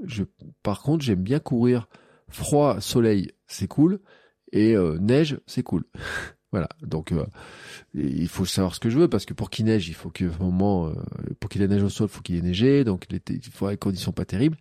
Mais j'aime bien une fois que la neige est tombée. On va dire, voilà, j'aime bien me faire ma petite séance dans la neige et tout. Je fais des photos, je me roule dans la neige, je suis content, ça m'amuse 15 minutes et puis voilà. bref, bon, ça, c'est chacun aime ou déteste, chacun son truc. Il y en a qui adorent les trails blancs, il y en a qui détestent ça, euh, il y en a qui euh, qui vont euh, adorer se rouler dans la neige, etc. voilà, chacun chacun son truc, hein. vraiment chacun son truc. Rappelez-vous l'épisode avec Alain, on en parlait l'autre jour. Enfin, vous savez qui, fait la musculation, etc. et tout, et qui disait bah torse nu dans la neige et tout. Et bah là l'autre jour il faisait sa musculation dans la neige. J'ai vu ça sur Instagram. Voilà, ça fait partie pour lui aussi du renforcement, etc. Le froid, c'est bénéfice, hein, faut pas le négliger là-dessus. Donc, je pense que sur la, on est, on n'est pas tous pareils euh, câblés sur. Il y en a qui adorent l'hiver, il y en a qui aiment moins ça. Moi, je, l'hiver, j'aime pas les journées courtes, euh, j'aime pas les temps pluvieux, j'aime pas quand c'est gris, etc. Voilà, moi, j'aime la luminosité, j'aime les journées longues, etc. Donc, chacun va gérer ensuite la période un peu en fonction de ses objectifs et de ce qu'il veut faire et de comment il le gère. Pour moi, je le dis très clairement, on prépare les fruits de printemps, d'été et d'automne pendant l'hiver. Voilà. Mais maintenant, il y a une question, c'est de savoir à quelle époque de l'année vous allez récupérer vos fruits. C'est-à-dire, est-ce que vous êtes plutôt allé chercher des fruits de printemps, plutôt des fruits d'été ou plutôt des fruits d'automne? Forcément, si vous allez chercher des fruits de printemps, par exemple, euh, objectif de printemps, euh, marathon, la préparation d'un marathon, c'est en plein hiver. C'est garanti. Euh, marathon qui est euh, début avril, type marathon de Paris, ou euh, marathon qui serait en mars, par exemple, dans ces zones-là, forcément, la préparation, elle commence mois de janvier ou mois de décembre pour certains. Il y en a qui vont attaquer les préparations. Oui, parce qu'il y a des, des gens qui mettent des plans marathon de 24 semaines, par exemple, etc. Et ben, si vous avez une préparation marathon de 24 semaines pour le marathon de Paris, ben, vous allez commencer ça, ben, là, là, en décembre, euh, je crois, dans ces zones-là. Euh, pour vous amener jusqu'au marathon de Paris. Donc ça veut dire qu'il faut faire tout le mois décembre, les fêtes, janvier, euh, les jours les plus courts. Février, il fait pas encore, il fait encore froid et tout. Et puis mars, ça commence un petit peu à se réchauffer, ça s'allonge, etc. Et puis hop, c'est le marathon. Bam. Donc les fruits de printemps, hein, d'avril et tout là, se, se préparent pendant l'hiver. Mais les fruits d'été aussi, en fait. Hein, C'est-à-dire que les fruits de l'été, si c'est, si vous avez des courses de l'été, des marathons d'été, des choses comme ça, c'est aussi pendant l'hiver que ça va se préparer, mais différemment. Différemment. C'est-à-dire que sur euh, si on court un marathon de printemps, et eh ben euh, pendant l'hiver, il y a la préparation euh, spécifique, le plan, etc. Mais sur si on fait une course qui est un peu plus tard, peut-être que pendant l'hiver, on va avoir des choses comme une, une période de repos pour avoir de l'énergie. Et puis pour une pré-préparation, j'ai envie de dire, on commence à caler les habitudes alimentaires, on commence à caler le rythme spécifique, on va commencer le rythme de vie spécifique, on va commencer à faire plus de renforcement, plus de gainage, marcher un peu plus, euh, varier un peu les sports, euh, commencer à se préparer en fait à, à supporter la préparation pour l'objectif qu'on va préparer. Donc l'hiver en fait va dépendre un petit peu de ce que vous avez envie de faire derrière. Donc euh, Gaël, la, la réponse, c'est vrai que euh, elle est elle est complexe à donner, mais en tout cas, je pense que chacun doit d'abord déterminer quels sont ses grands objectifs de l'année, à quel moment il, on veut être en forme et tout, et à partir de là, euh, se décide, se dire bah tiens, euh, cet hiver, euh, je peux faire relâche. C'est-à-dire euh, relâche, ça veut pas dire qu'on fait rien. Pour certains, ça va être de dire bah tiens, je vais activités. Je vais faire du ski, de la randonnée en montagne, des raquettes, des choses comme ça. Pour d'autres, ça va être de dire je fais une coupure de deux, trois semaines, et puis je reprendrai l'entraînement tranquillement, et puis après, je vais me préparer un peu plus pour préparer ensuite ce qui va se passer derrière pour vraiment chacun un peu dans le truc. Et puis il y en a certains, là, c'est la période des crosses. Euh, période des crosses, bah oui, euh, là, bam, là, en ce moment, là, là, là. Euh, ce samedi, là, euh, je sais que moi, là, hop, je me rappelle, il y a quelques années, 11 novembre, cross de Beaumont, pour ceux qui sont en Auvergne, et ben c'est le premier cross, elle lance la saison des crosses avec, il y a 5-6 crosses qui s'enchaînent avec les qualifications départementales, régionales, France et tout. Et, et ben là, c'est en plein hiver, là, comme ça, là, ça s'est allé sur novembre, décembre et un peu janvier. C'est des très bonnes préparations hein, pour le printemps, pour le marathon, euh, pour les marathons de printemps, pour les courses et tout. C'est des très très bonnes préparations. Je peux garantir, moi sur les crosses, j'ai croisé des, bah, des, des gens qui sont devenus champions de France de cross d'ailleurs, euh, dans les catégories vétérans, etc. Mais des gens aussi qui ont fait des très très bons temps sur des marathons, des très bons temps sur des trails, sur des différentes courses, qui venaient préparer spécifiquement le printemps, l'été, un petit peu sur la période des crosses pendant l'hiver. Donc voilà, c'est pour ça que chacun ne vivra pas la période hivernale de la même manière. Ma règle globale quand même pour moi, de l'hiver, Gaël, je le dis très clairement, euh, c'est un, on essaie de profiter du jour pour prendre l'air d'une manière ou d'une autre. C'est-à-dire que quand il fait jour, on essaie de voir les jours où il fait jour et on peut, voir si on peut sortir dehors à ce moment-là. Soit pour marcher, pour faire du vélo si on est bien couvert, pour courir si on est bien couvert. En tout cas, prendre le jour. Je rappelle l'épisode avec Anthony Bertou, l'importance, faudrait prendre le jour moins 30 minutes et pas être toujours enfermé, faire un petit bas de 30 minutes par jour, pause déjeuner par exemple, le matin si on peut, pause déjeuner, etc. Ça serait cool, ça serait vraiment cool. Se rappeler aussi que le froid n'est pas un ennemi. Euh, il y en a qui adorent le froid et qui, euh, on sait, hein, il y a des phénomènes d'adaptation au froid, etc. Euh, donc on peut s'exposer au froid volontairement. Je vais pas rappeler Wim Hof, etc. J'ai fait des épisodes sur le sujet avec des, des instructeurs Wim Hof et tout. Mais on n'est pas obligé non plus. On peut se dire aussi qu'on peut profiter du froid en étant bien couvert, que le froid n'est pas un ennemi, surtout quand on est bien couvert. Hein. C'est pas le problème en lui-même, c'est pas le froid. Le problème en fait, c'est l'émotion que va nous générer le froid. J'ai envie de dire que là, attention, c'est très, euh, c'est très stoïcien mon histoire, mais c'est aussi très euh, TCC, hein, euh, technique comportementale, psychologique, etc. C'est-à-dire qu'en fait, le, le froid en lui-même, la température, il fait 2 degrés, c'est une information brute. Alors maintenant, vous en faites ce que vous voulez. Euh, 2 degrés, c'est ou ça caille trop, je reste à la maison, ou ça caille, euh, c'est bien, je me couvre et je sors. Mais la température restera à 2 degrés. Donc Gaël, en fait, la question c'est aussi toi comment tu le vois. Pour certains, en fait, je pense que ça peut être des défis mentaux intéressants de se dire je vais courir quoi quel que soit le temps qu'il fasse. C'est-à-dire qu'il pleut euh, aujourd'hui, je vais courir parce que pour moi, c'est aussi fait partie de l'entraînement. Pourquoi je dis que c'est important aussi? Parce que des entraînements dans le froid, dans le vent, la pluie froide, etc. sont des défis mentaux vraiment très intéressants. Parce que c'est des conditions qu'on peut retrouver aussi dans certaines périodes de l'année. Ou sur certains objectifs de course, par exemple. Euh, je l'ai dit, moi j'ai fait une course un jour, une année le 30 juillet, euh, en Auvergne, sous la neige. bah oui, on a des petites montagnes. Il neigeait. Et, euh, et donc euh, voilà, euh, je pars. le départ, je sais pas quelle heure il est. Quand on arrive au sommet de la montagne, bah oui, c'est un départ à genre 8h ou 9h le matin. Quand on arrive au sommet de la montagne, il y a du brouillard, il y a de la pluie, du froid, des eaux, conditions hivernales. Et donc là, on se dit, bon bah tiens, je suis content quand même hein, de d'avoir couru un peu dans le froid, mettre. Alors on peut pas, on s'est déshabitué parce qu'en mois de pendant l'été, on a chaud et tout. Mais n'empêche que on peut se dire que euh, de courir toute l'année dans le froid, euh, enfin toute l'année, dans les périodes où il fait froid, de continuer à courir, de s'entraîner, etc., permet de se dire que on a testé un peu toutes les conditions. Hein, un peu toutes les conditions. C'est d'ailleurs un peu comme ça aussi que j'avais vu le fait d'avoir fait mon défi bikepacking cet été en vélo, euh, avec la tempête, la pluie, etc. Me dire, Je pense que j'ai vu à peu près toutes les conditions, euh, les nuits froides, le vent de face, le vent de côté, la pluie, euh, pluie-vent, enfin toute la tempête, etc. Et que globalement, j'étais euh, paré pour toutes les conditions que je pouvais rencontrer sur le Gravelman Paris-Deauville. Ce qui était le cas, hein, grosso modo. Euh, j'ai eu à peu près le même temps pendant Paris-Deauville que le temps que j'avais eu pendant mon truc bikepacking, euh, que ce soit les variations de soleil, mais les variations de pluie, de vent, de brouillard, enfin brouillard non, euh, il y a eu un peu de brouillard, oui. Mais bref, en tout cas, des conditions qu'on peut rencontrer un peu certaines périodes de l'année, on peut se les retrouver sur certains objectifs. Par exemple, on peut très clairement dire, si vous préparez des choses avec de la montagne, etc., en montagne, même sur une course de montagne, on peut prendre un coup, euh, il peut faire froid, etc. Ça vaut le coup quand même, ça vaut le coup d'avoir testé son équipement pendant l'hiver, de dire bah tiens, euh, quand il fait froid, je teste ma veste, est-ce qu'elle me tient bien chaud, comment je peux me couvrir, etc. Parce que il y a eu des années, par exemple, où même l'UTMB, ils ont eu de la neige, par exemple. Hein. Ça beau être en septembre, il peut y avoir de la neige. Donc, euh, quand on et cette année d'ailleurs, il y a eu, je sais plus quelle course de l'UTMB, on a dit, bah, il faut sortir l'équipement froid. Bon bah l'équipement froid, il faut l'avoir testé quand même, savoir que est-ce que mon truc il est bien homologué, est-ce qu'il tient suffisamment froid, quels sont les gants qui permettent d'avoir euh, suffisamment chaud aux mains, etc. Tous ces trucs là. Donc je pense que l'hiver peut être mis aussi à, pour être un entraînement qui permet de se préparer à différentes conditions euh, au cas où ça arrive dans l'année. Donc je pense que chacun va gérer sa période hivernale un petit peu en fonction de ses objectifs et en fonction de ce qui va déterminer comment il prépare la suite. Ce qui m'amène d'ailleurs à la question de Jean-Yves. Et Jean-Yves qui me demande, coach ou pas coach? Faut-il vraiment un coach?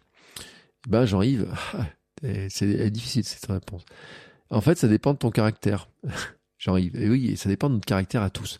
Alors, en préparation mentale, on sait qu'il y a un critère de motivation qui est important, c'est l'autonomie.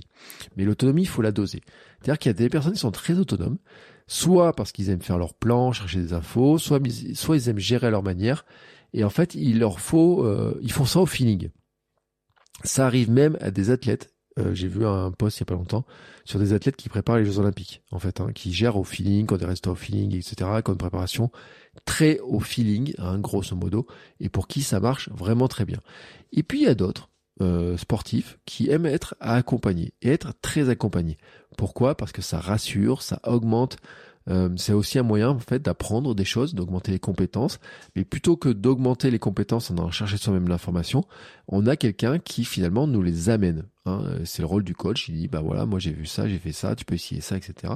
Et dans lequel ça va leur peut-être aussi se dire bah j'ai plus confiance dans ce qu'un coach diplômé euh, expérimenté va m'apporter que dans ce que je pourrais trouver sur internet. Et à tort ou à raison, hein, à tort ou à raison. Euh, j'ai entendu, j'ai vu des conseils de coach. Euh, certains ont beau avoir un diplôme, le conseil, il faut pas le suivre. Clairement, faut pas le suivre. Euh, en tout cas, pour la personne à qui il a été donné, le conseil euh, ne fallait pas le suivre. Et des fois, aboutissent à des blessures, aboutissent à des choses qui sont pas bonnes du tout. Hein. C'est le grand débat entre les coachs. Il y a des méthodes qui marchent avec certaines personnes, qui marchent pas avec d'autres personnes parce que euh, un coach doit savoir s'adapter au niveau de la personne, à ce qu'elle fait, etc. Et puis euh, il y a aussi un autre aspect qui est important, c'est que pour quelqu'un qui aime euh, être accompagné, ça peut alléger la charge mentale aussi. C'est-à-dire qu'en fait, l'idée, Jean-Yves par exemple, ce serait de dire j'ai un coach, il me prépare des séances, ça peut être par exemple sur Nolio, sur Ideo Planning, etc. On met les séances dessus, tu récupères les séances, ça synchronise avec ta montre. Tu dis aujourd'hui j'ai une séance, hop, elle est sur ta montre. Tu te préoccupes pas de savoir si tu dois faire telle séance, telle séance, telle séance. C'est déjà tout programmé par le coach et hop, tu pars. Et puis quand tu reviens, tu synchronises, tu fais le bilan avec lui, etc. Donc il y a vraiment les deux cas. Il y a des gens qui aiment être très autonomes et puis il y a des gens qui aiment très accompagnés. Euh, et ça, en fait, on sait que ça fait partie des critères de motivation. C'est-à-dire que tu peux avoir besoin, Jean-Yves, peut-être pour ta motivation, d'être très accompagné. Parce que tu sens que ta, ton autonomie est à la limite. Que tu continuer à être autonome dans ton truc, c'est la limite et qu'il te faudrait quelqu'un qui t'accompagne. Ça, ça peut être le cas. Et puis il y a des personnes qui disent, bah, enfin moi, voilà, euh, j'aime pas avoir un coach qui me dit les trucs, etc. J'aime bien apprendre par moi-même, j'aime bien faire mon propre plan. Et donc, dans ce cas-là, je suis très autonome. Et ça correspond à ma motivation. Moi, je suis plutôt dans le cadre euh, très autonome. Hein, pour mon cas personnel, euh, sauf que bah, j'ai testé, hein, j'ai fait trois ans en club, j'ai eu un moment donné, j'ai pris un autre coach aussi sur d'autres sujets. Euh, là, pour par exemple, sur euh, si j'avais m'étais lancé dans le triathlon, j'aurais pris un coach, je serais allé en club pour la natation, etc., pour gagner en compétences, pour aller plus vite, etc. Donc, chacun doit juger par rapport à qu'est-ce que j'ai besoin d'apprendre, comment j'ai besoin d'être autonome, comment j'ai besoin d'être accompagné, qu'est-ce que ça m'apporte, etc. Maintenant, globalement, on va quand même dire qu'un coach, ça permet d'avoir un regard extérieur, de discuter, de prendre du recul. C'est-à-dire que euh, des fois, tu peux juger que tu t'entraînes pas bien, que tu as fait des trucs qui sont pas bien, que tu n'y arriveras pas, que tu es en train de paniquer parce que tu n'arrives pas à t'en sortir, etc. Et que bah finalement, le fait d'en discuter avec un coach va dire mais si, regarde et tout, t'inquiète pas, ça va bien se passer, tente ça, etc. On peut revenir. Hein. Il y a eu des épisodes récents, on en a parlé. Je pense l'épisode, euh, on a parlé avec qui euh, On a parlé sur l'Ironman, on a parlé sur l'UTMB, on a parlé pas mal d'épisodes de ce sujet-là en fait, hein, où on a parlé de ces sujets-là euh, autour de. prenez l'épisode avec Jean-Philippe par exemple, hein, on avait parlé. Alain, je parlais tout à l'heure de la musculation avec Alain aussi, on avait parlé sur le fait qu'il avait un coach, que ça lui permettait d'apprendre des choses. On a parlé euh, avec Alix aussi sur son UTMB. Voilà, quand il y a des exemples avec des coachs qui ont eu chacun en fait hein, de pourquoi ils ont pris un coach, à quoi ça leur servait, etc. Et je pense que dans tous les cas, en fait, il y a des moments en fait en se disant est-ce que je fais bien les choses? Euh, Est-ce que ce que j'ai l'impression de mal faire, est-ce que finalement, euh, est-ce que c'est bien, pas bien, etc. D'avoir ce recul, en fait, d'avoir ce regard extérieur de quelqu'un qui va dire bah euh, oui, continue comme ça, non, attention, il faut faire ça, etc. De pouvoir en discuter, de pouvoir pondérer un peu nos émotions personnelles. Quand on n'est pas confiant en soi, etc., bah, d'avoir quelqu'un qui va pondérer un peu notre, nos émotions personnelles, etc. Ça peut être aussi d'avoir une personne à qui rendre des comptes, donc une motivation externe. Euh, ça, je sais que je l'ai avec mes coachés. Ça, ce truc-là, il y a certaines personnes qui me disent, si j'étais tout seul dans mon coin, je sais ce qu'il faut faire, mais je le fais pas. Le fait de devoir dire euh, tous les lundis, on fait le point, et puis de pas être euh, même un m'a dit euh, j'ai pas envie d'être à poil le lundi, c'est-à-dire euh, en disant de, dire que j'ai rien fait en fait. un peu le syndrome du prof quoi, de dire j'ai pas envie d'avoir ça. Donc je me force à faire les choses. Pour certains ça marche et donc ça peut être intéressant. Donc tu vois Jean-Yves aussi c'est un autre cas de faut-il avoir un coach ou pas? pour d'autres personnes ça peut être aussi de gagner en compétences.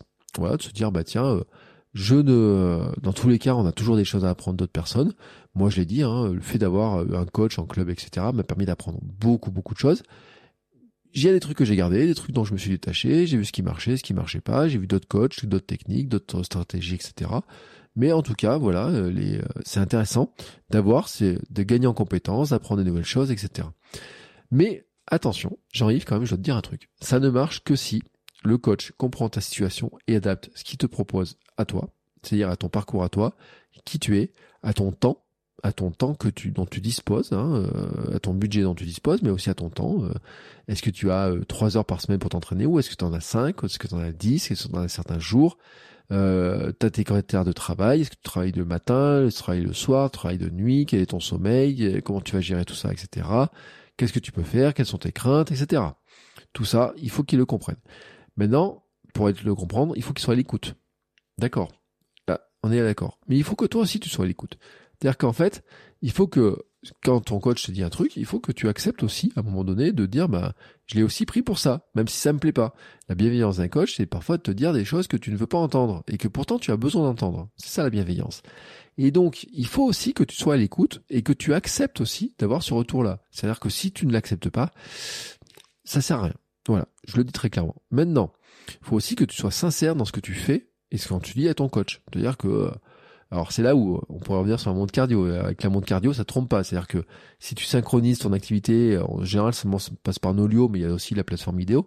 Euh, tu synchronises ta montre avec les plateformes-là, le coach il récupère ta séance. Donc il va pouvoir vérifier ce que tu as fait, etc. Je pense que le but du jeu n'est pas de vérifier, c'est de dire bah voilà, j'ai pas fait ma séance, pourquoi? Euh, Parce que j'étais fatigué, parce que ça se passait pas, parce que j'aime pas, parce que je sentais pas, parce qu'il y a la météo, etc. Mais le dire sincèrement. Tu dis ouais, jour-là j'étais feignasse, me sentais feignant, j'ai pas eu envie de la faire. Tu dis à ton coach. Pourquoi? Parce que un coach, tu lui dis bah là je me sentais pas là-dessus, j'étais un peu feignant là-dessus, j'ai pas envie de le faire, etc. Tu lui dis ça une fois, deux fois, euh, trois fois euh, d'affilée. À un moment donné, le coach il va dire attends, il faut qu'on trouve un moyen pour travailler ta motivation. C'est pour ça que moi je fais des bilans motivationnels. Qu'est-ce qui te motive dans le truc? Pourquoi t'es pas motivé? Qu'est-ce que tu fais, etc. Toi là on est dans la préparation mentale. Si d'autres fois, si tu dis bah euh, j'ai voulu faire les séances mais je n'ai pas arrivé parce que j'avais pas l'énergie, Là, ça veut dire qu'il faut travailler sur un autre aspect qui n'est pas ta motivation, mais qui peut être tout simplement ton rythme de vie, le fait que l'entraînement soit pas adapté à ton rythme de vie, etc., ton niveau actuel. Donc, c'est pour ça qu'il faut être sincère dans ce que tu fais, dans ce que tu dis à ton coach. Et aussi, ben, que, en fait, tu t'engages pleinement. C'est-à-dire que si tu t'engages pas vraiment, tu perds ton temps, ton argent, et tu ne fais pas ce que tu as défini avec ton coach. Donc finalement, ça sert à rien, tout ça. Donc, la vraie question que tu dois te poser, c'est est-ce que tu as besoin d'un coach ou pas? C'est est-ce que tu as besoin d'avoir cet accompagnement? Pourquoi tu vas Qu'est-ce que tu vas aller chercher? Est-ce que c'est quelqu'un qui va t'aider à être plus motivé, quelqu'un plus strict, quelqu'un à apprendre de nouvelles choses, quelqu'un qui va te rassurer, quelqu'un qui va être à ton écoute, quelqu'un qui va être un peu tout ça, etc. Donc ça va changer un petit peu la, la relation au coach que tu vas avoir. Et puis, euh, est-ce que toi-même, tu es dans la démarche de dire, j'accepte aussi que euh, bah, par moment, euh, il me fout un coup de pied au cul. J'accepte que par moment, il me bouge un peu parce que je prends du retard sur mon objectif et que ce retard, je le prends non pas parce que j'ai des raisons de fatigue ou quoi que ce soit, mais parce que ben euh, c'est un peu euh, je, je fais pas l'effort d'aller courir quand euh, c'était prévu etc et que ça pose la question de ma motivation peut-être qu'il va me dire des trucs pas très cool sur ce que je devrais faire mais qui va me les dire aussi pour mon bien pour qu'on réfléchisse ensemble de pourquoi il y a ça etc et que j'accepte aussi de remettre en question certaines choses que je fais. Par exemple pour certaines personnes la remise en question c'est de dire bah, il faudrait peut-être aller dormir quand même un peu plus, ou il faudrait peut-être faire moins ça, ou peut-être un peu plus de ça, ou faire attention à ça, ou manger différemment, ou euh, manger différemment, pas dans l'objectif de perdre du poids, mais être de dire bah tiens, est-ce que tu manges suffisamment de protéines par exemple pour avoir que tes muscles se, se, construisent? euh, Tu voulais avoir tel régime alimentaire, mais finalement tu te rends peut-être compte que c'est peut-être un peu compliqué. Enfin voilà, il y a des fois le coach il peut arriver sur des sujets comme ça. Il faut accepter de l'écouter aussi. Voilà, très clairement. Ensuite, Dernière question, je crois. Non, avant dernière question. Euh, j'ai une question de Bruno qui me pose mes questions, une question sur mes objectifs de 2024. Bon, là, je pense qu'un jour il y aura un sujet, un épisode sur le sujet euh, complet. Euh, bon, déjà 2024, c'est une année Jeux Olympiques, mais c'est aussi les 5 ans de mon marathon de Paris. C'était 2019, voilà, donc ça fera 5 ans, et je pense que c'est le moment de m'y remettre. C'est le moment de rajouter un marathon à mon escarcelle. Alors maintenant, la question, c'est quel marathon? Et je suis un peu embêté, parce qu'en fait, il y en a plusieurs qui me tentent. Alors j'ai fait un peu ma liste, et euh, par exemple, je me dis, bah tiens, il y a Lyon, je devais faire Lyon, je m'étais blessé. Euh, il y a Nevers, j'aime bien le truc, euh, le concept, euh, courir sur la piste de Nevers-Manicourt, etc. Il y a Nantes, j'aime bien la médaille. La Rochelle, c'est une ville sympa, La Rochelle, je suis passé cet été en vélo. nice, hein, par exemple, il y, a, des trucs à Nice, Annecy, dont on m'a souvent parlé. On m'a dit du bien du marathon de Metz. Enfin voilà, marathon de Paris, je connais, mais j'ai bien aimé l'ambiance. Et puis, il y a marathon à l'étranger et tout. Si j'ai le budget, bon, Barcelone, ah ouais, on m'a parlé de l'ambiance. New York, le rêve. Bref.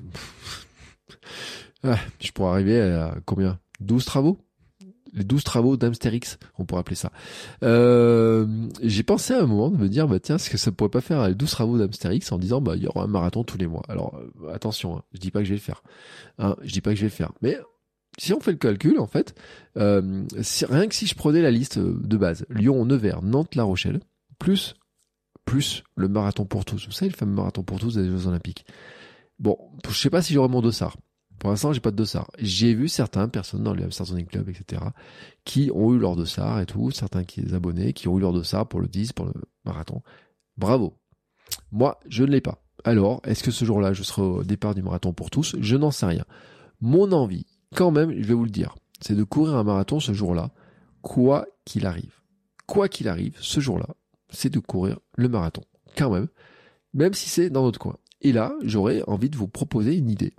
C'est que plutôt que on se dit, bah, on va pas être nombreux à pouvoir faire le marathon pour tous des Jeux Olympiques, est-ce qu'on pourrait pas faire tous un marathon ensemble virtuellement euh, à notre manière, c'est-à-dire euh, en se mettant des, des, codes sur Instagram pour partager ça, en faisant peut-être un audio, en faisant peut-être des discussions de groupe, etc., en se passant un coup de fil, en se motivant, on a encore la même heure, course virtuelle, enfin je sais pas comment on pourrait faire ça, j'en sais rien en fait, j'ai pas même pas réfléchi au truc, mais quand même, ça serait pas, ça serait pas cool ce truc-là, de dire que faire un vrai marathon pour tous, c'est-à-dire euh, tous, euh, on court tous un marathon. Voilà, chacun dans son coin. Mais on pourrait se retrouver. Hein. D'ailleurs, c'est, euh, j'ai pas regardé la date hein, du marathon pour tous, mais on pourrait dire peut-être ça se trouve certains seront en vacances à côté de certains d'autres, etc.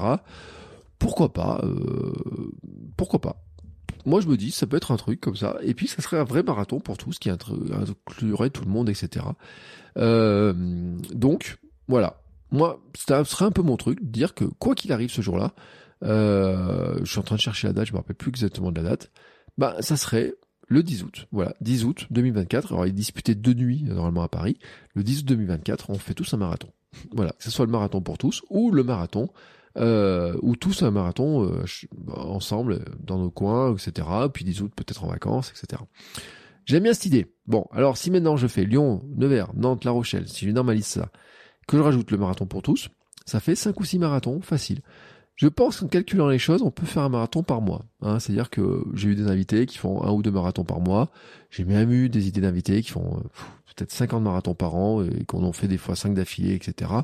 Donc je pense en fait que physiquement c'est possible, hein, c'est toujours une question d'allure, de gestion du corps, etc. Mais je pense qu'on pourrait faire presque un marathon par mois. Est-ce que ça va être un défi, un objectif 2024 Je te dis pas ça. Mais par contre, j'aime bien le côté 12 travaux d'Amsterix. les grands 12 travaux, les grands 12 défis d'Amsterix, ça serait cool, je trouve. Euh, de se dire, bah tiens, euh, chaque mois, euh, un petit défi qui serait un mois, ça peut être un défi vélo, un autre mois, ça peut être un autre défi comme ça. Pourquoi je dis ça? Parce que, oui, il y a un moment, je m'étais dit, ça pourrait être cool de faire un marathon. Puis à un moment, d'en faire un deuxième et un troisième, pourquoi pas? Gagner un peu en compétences marathon, etc. Ça me plairait bien il y a une question de budget, de disponibilité, d'aller sur les lieux, etc. Ça me branche, voilà, ça me brancherait d'en faire un peu plus. Mais je me dis, euh, bon, mois de janvier, qu'est-ce que ça serait euh, Marathon, bah, ce serait un marathon peut-être dans mon coin.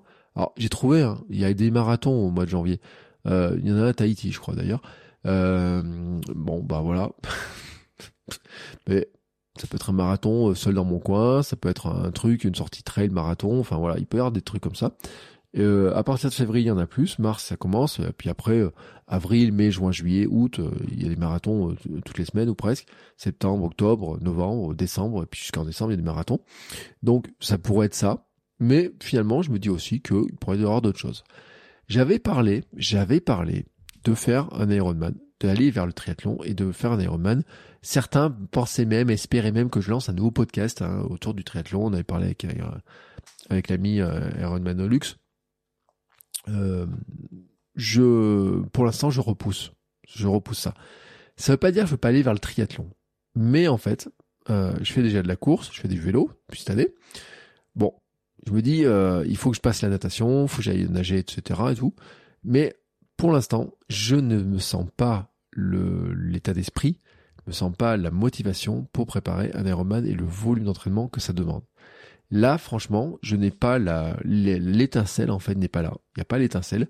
Euh, il y a des freins aussi que je dis bah tiens est-ce qu'il pourrait être il y aura les questions de budget d'organisation de matériel de tout un tas de choses comme ça euh, et ça serait je pense un défi qui peut qui mériterait en fait d'avoir un peu plus de place un peu plus de temps de préparation etc qui pour le moment en fait, je me sens pas dans le dans l'esprit dans le lancement. Puis rappelez-vous l'épisode avec Jean-Philippe, on avait dit euh, pour euh, préparer un, il a mis 9 à 10 mois pour préparer un Ironman. Euh, alors je dis pas qu'on peut pas faire différemment les choses, etc. Je peux pas dire que je pourrais pas faire un half et tout. Euh, j'ai fait la Iota en natation, j'ai nagé 1 km 5 sur la Iota. Bon bah voilà, j'ai fait euh, quand avec euh, on a fait le swimrun avec avec Hermano, j'ai nagé plus que ça, donc même en nageant la brasse, je suis capable de faire. si on en m'entraîne un peu, je serais capable ce qui me frustre, c'est de pas être capable de le faire en crawl, c'est d'avoir ces trucs-là comme ça. Mais grosso modo, je me dis que peut-être, peut-être, en regardant un peu les choses, je pourrais quand même aller doucement vers le triathlon. Euh, par exemple, il y a un triathlon cross euh, qui est pas très loin. Euh, il y a deux trois triathlons dans la région. Il y a un triathlon cross, il y a un triathlon plus classique sur des petits formats pour aller tester ça. l'an dernier, j'ai failli le faire. Enfin, l'an dernier, c'était j'ai fait, c'était ce mois de, c'était quand mais j'avais failli le faire en me disant bah tiens il y avait un triathlon euh, au début je me suis dit j'ai pas le niveau de natation puis quand j'ai vu les gens nager sur une petite distance je me suis dit oh, j'aurais pu y aller voilà. Il y a des trucs comme ça. Donc je me dis que dans mes 12 travaux X pourquoi pas il pourrait y avoir euh, de découvrir en tout cas le triathlon de voir un petit peu ce que c'est avec le matériel que j'ai sous la main etc on pourrait dire aussi il y a la IOTA par exemple est-ce que j'y retournerai ou pas? Voilà il y a des questions. J'avais beaucoup aimé le format l'an dernier mais là aussi il faudrait que je progresse en natation. Et puis il y a aussi euh, dans les objectifs je voudrais faire un petit défi vélo, hein, euh, pas de gravelman, non non, mais plus un truc dans l'esprit bikepacking de cet été, du projet de défi de l'été qui m'a beaucoup beaucoup amusé. Ça, oui, ça me plairait beaucoup. Euh, un ou deux petits, euh, peut-être pas partir neuf ou dix jours, hein, mais peut-être partir un jour ou deux, faire un truc type traverser de l'Auvergne, enfin un truc dans le genre là, enfin vous un truc dans qui pourrait être plus peut-être plus facile à organiser, plus dans le temps, etc., mais qui aurait l'esprit bikepacking, l'esprit euh, dormir dehors euh, si, si c'est possible, un peu camping et tout, enfin voilà, avec un équipement un peu différent, mais voilà. En tout cas, ce truc-là, ça me plairait bien. Donc, si je résume, en fait, dans mes objectifs 2024, vous avez compris que je n'ai rien posé. Si ce n'est que mon grosse envie, ça serait le 10 août marathon, quoi qu'il arrive. Euh, marathon pour tous ou tous euh, tous faisant un marathon, on, on, trouvera un nom. Euh, rajouter un ou deux marathons autour, ça me plairait énormément, je le garantis, je le, dis très clairement. J'aimerais bien, je, voyais bien le truc, à me dire bah tiens faire euh, un ou deux marathons ou trois marathons dans l'année, pourquoi pas J'aimerais bien. Si je, peux le faire et tout, pourquoi pas euh, Découvrir un peu des petites distances triathlon, oui. Euh, continuer à faire du vélo, oui. Un peu de bikepacking, oui. Et puis les défis un petit peu amusants, etc. En ayant une sorte de un peu un défi tous les mois. Voilà, un petit peu un défi tous les mois. Ça serait un peu un peu à ça à quoi ressemblerait mon année euh, et l'objectif de 2024.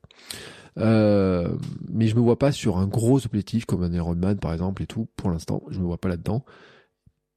Peut-être ça changera dans le futur et tout, mais en tout cas sur 2024, je le vois pas comme ça.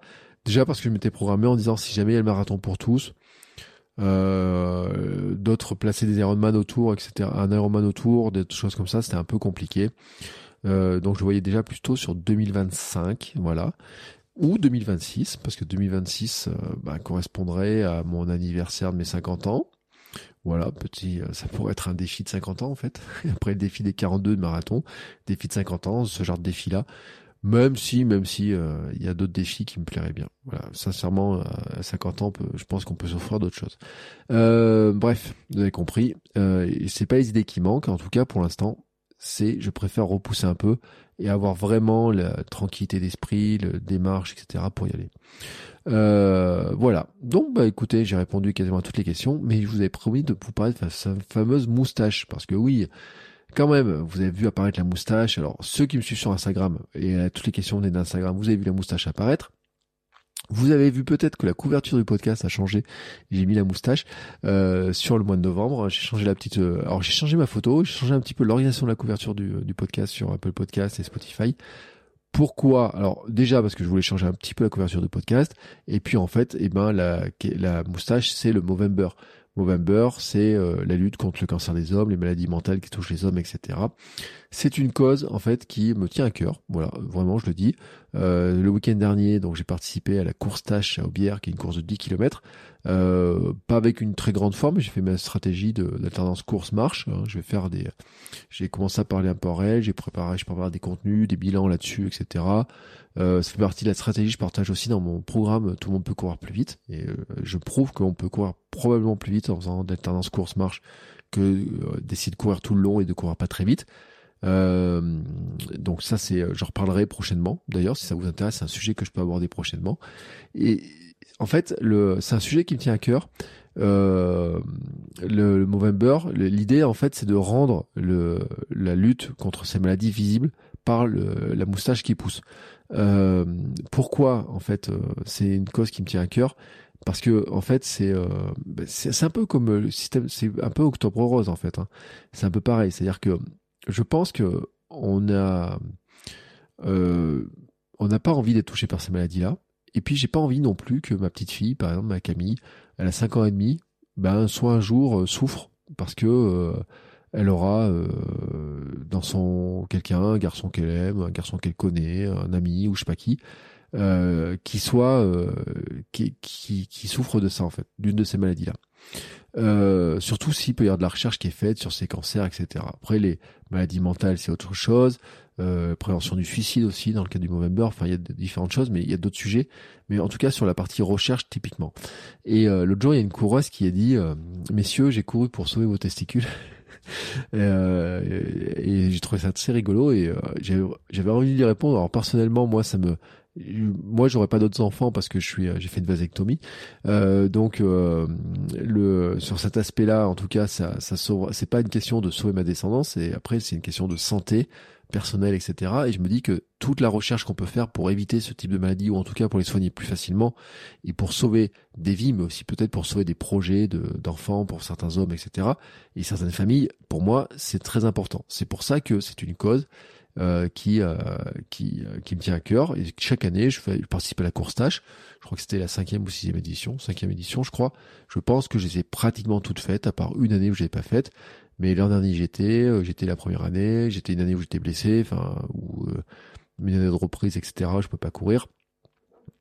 Donc voilà, c'est un truc où euh, je j'y vais euh, avec un grand plaisir et puis j'aime bien l'ambiance, etc. Et ça me tient à cœur. Et chaque année, le Movember, donc j'ai remis à, jour mon compte. Une année, on avait fait une équipe du hamster euh, comme ça. cette année, j'ai moins organisé les choses. Voilà, c'est un petit peu selon les années, je fais des choses un peu différentes mais c'est une cause qui me tient à cœur. Pour ça que je finis par en parler. Je voudrais avoir un invité aussi sur le sujet, vous voyez par exemple aussi, pour parler de tout ça. Euh, mais voilà pourquoi la moustache. Voilà. Donc alors pour l'instant la couverture du podcast, j'ai mis, j'ai joué le jeu en fait en disant bah tiens je vais mettre la, moustache, la moustache directement aussi sur le sur le podcast. Pourquoi? Parce que, je répète, le truc c'est de la rendre visible. Alors le rugby participe beaucoup, c'est un mouvement, je crois que ça vient d'Australie notamment, donc euh, où le rugby est assez présent. Euh, mais je veux dire que quelque part, c'est pour rendre quelque chose qui est visible. Parce que moi, euh, j'ai longtemps, alors à l'époque, quand j'ai commencé les premiers faire le premier Movember, euh, je faisais des cours à l'université, je faisais des conférences, et euh, quand les gens me voyaient débarquer au mois de novembre avec ma moustache, j'avais toujours des questions, y toujours des interrogations, mais pourquoi vous faites ça, qu'est-ce qui se passe, etc. Et donc c'était le sujet était toujours abordé par ça. Forcément, il y en a certains bah, qui savent mieux que d'autres, etc. Il y en a qui l'a pour toute l'année. Il y en a qui, qui aiment ça. Moi, je, je trouve pas ça spécialement très élégant, mais en tout cas, le geste pour moi est le plus important que mon élégance. Voilà, très clairement. Et c'est pour ça que vous voyez qu'une moustache, à la fois sur Instagram, dans mes vidéos, et même sur la couverture du podcast. Voilà. Ceci étant dit, eh bien, cette FAQ est terminée. Vous voyez, comme ça a permis d'aborder pas mal de sujets. Hein. Ça fait quand même 1h30 de podcast. Euh, il y a des sujets que je creuserai plus. Voilà, je vous remercie en tout cas tous pour vos questions. Euh, bon, le plus de questions, c'est vraiment sur la moustache. Hein. Il y en a au moins 5-6 personnes, donc j'ai pas mis les noms. Euh, mais en tout cas, vous reconnaîtrez. mais en tout cas, ces questions-là, je pense que il y a, je vais les réaborder. En tout cas, certaines, je vais les réaborder les objectifs, un jour ou l'autre, je vais finir par les poser très clairement, expliquer comment je les pose, etc.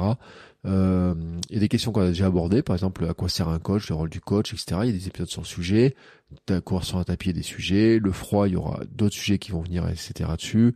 Euh, le, la caféine, j'en ai parlé des fois, mais je pense que je vais en reparler. Je cherche, je cherche un invité sur le sujet spécifiquement d'ailleurs. Enfin voilà. Donc, euh, ce sont des sujets qui euh, reviennent très souvent. C'est pour ça que je les ai mis dans cette euh, FAQ. Euh, donc je vous remercie de les avoir posés. Je vous remercie en tout cas pour votre écoute. Si vous êtes là, euh, si vous avez apprécié en tout cas ce que vous avez écouté jusqu'à maintenant, donc je vous remercie beaucoup. Je vous remercie aussi pour tous ceux qui mettent des notes sur Apple Podcast, sur Spotify, sur les commentaires que vous mettez. C'est le podcast être, être découvert. Là, un podcast remonte hein, dans les classements, donc c'est c'est cool parce que ben, pour moi c'est la visibilité du podcast et que ça, ben, c'est toujours plaisant en fait de voir que le podcast est écouté par plus de personnes, euh, que ça permet de de participer aussi à l'élan, d'aider plus de personnes à courir. Et puis je vous rappelle aussi que mon compte Instagram Bertrand Soulier, sur lequel je partage tous les jours, mais tous les jours quasiment, je mets des conseils, des fois je mets des petits dessins, je fais souvent des réels avec des vidéos, des conseils, etc. pour aller plus loin, pour euh, diffuser aussi plus de messages et donner plus de conseils autour de la course à pied, du sport, de la remise en forme euh, de Sam, euh, Samy, etc. Et de tous ces sujets pour être en forme au quotidien et devenir champion et championne du monde de notre monde. Sur ce, c'est tous une très très très belle journée et on se retrouve très vite pour de nouveaux épisodes. Ciao ciao les sportifs Imagine the softest sheets you've ever felt. Now imagine them getting even softer over time. That's what you'll feel with Bowl and Branch's organic cotton sheets. In a recent customer survey, 96% replied that Bowl and Branch sheets get softer with every wash. Start getting your best night's sleep in these sheets that get softer and softer for years to come. Try their sheets with a 30-night guarantee. Plus, get 15% off your first order at bowlandbranch.com. Code BUTTERY. Exclusions apply. See site for details.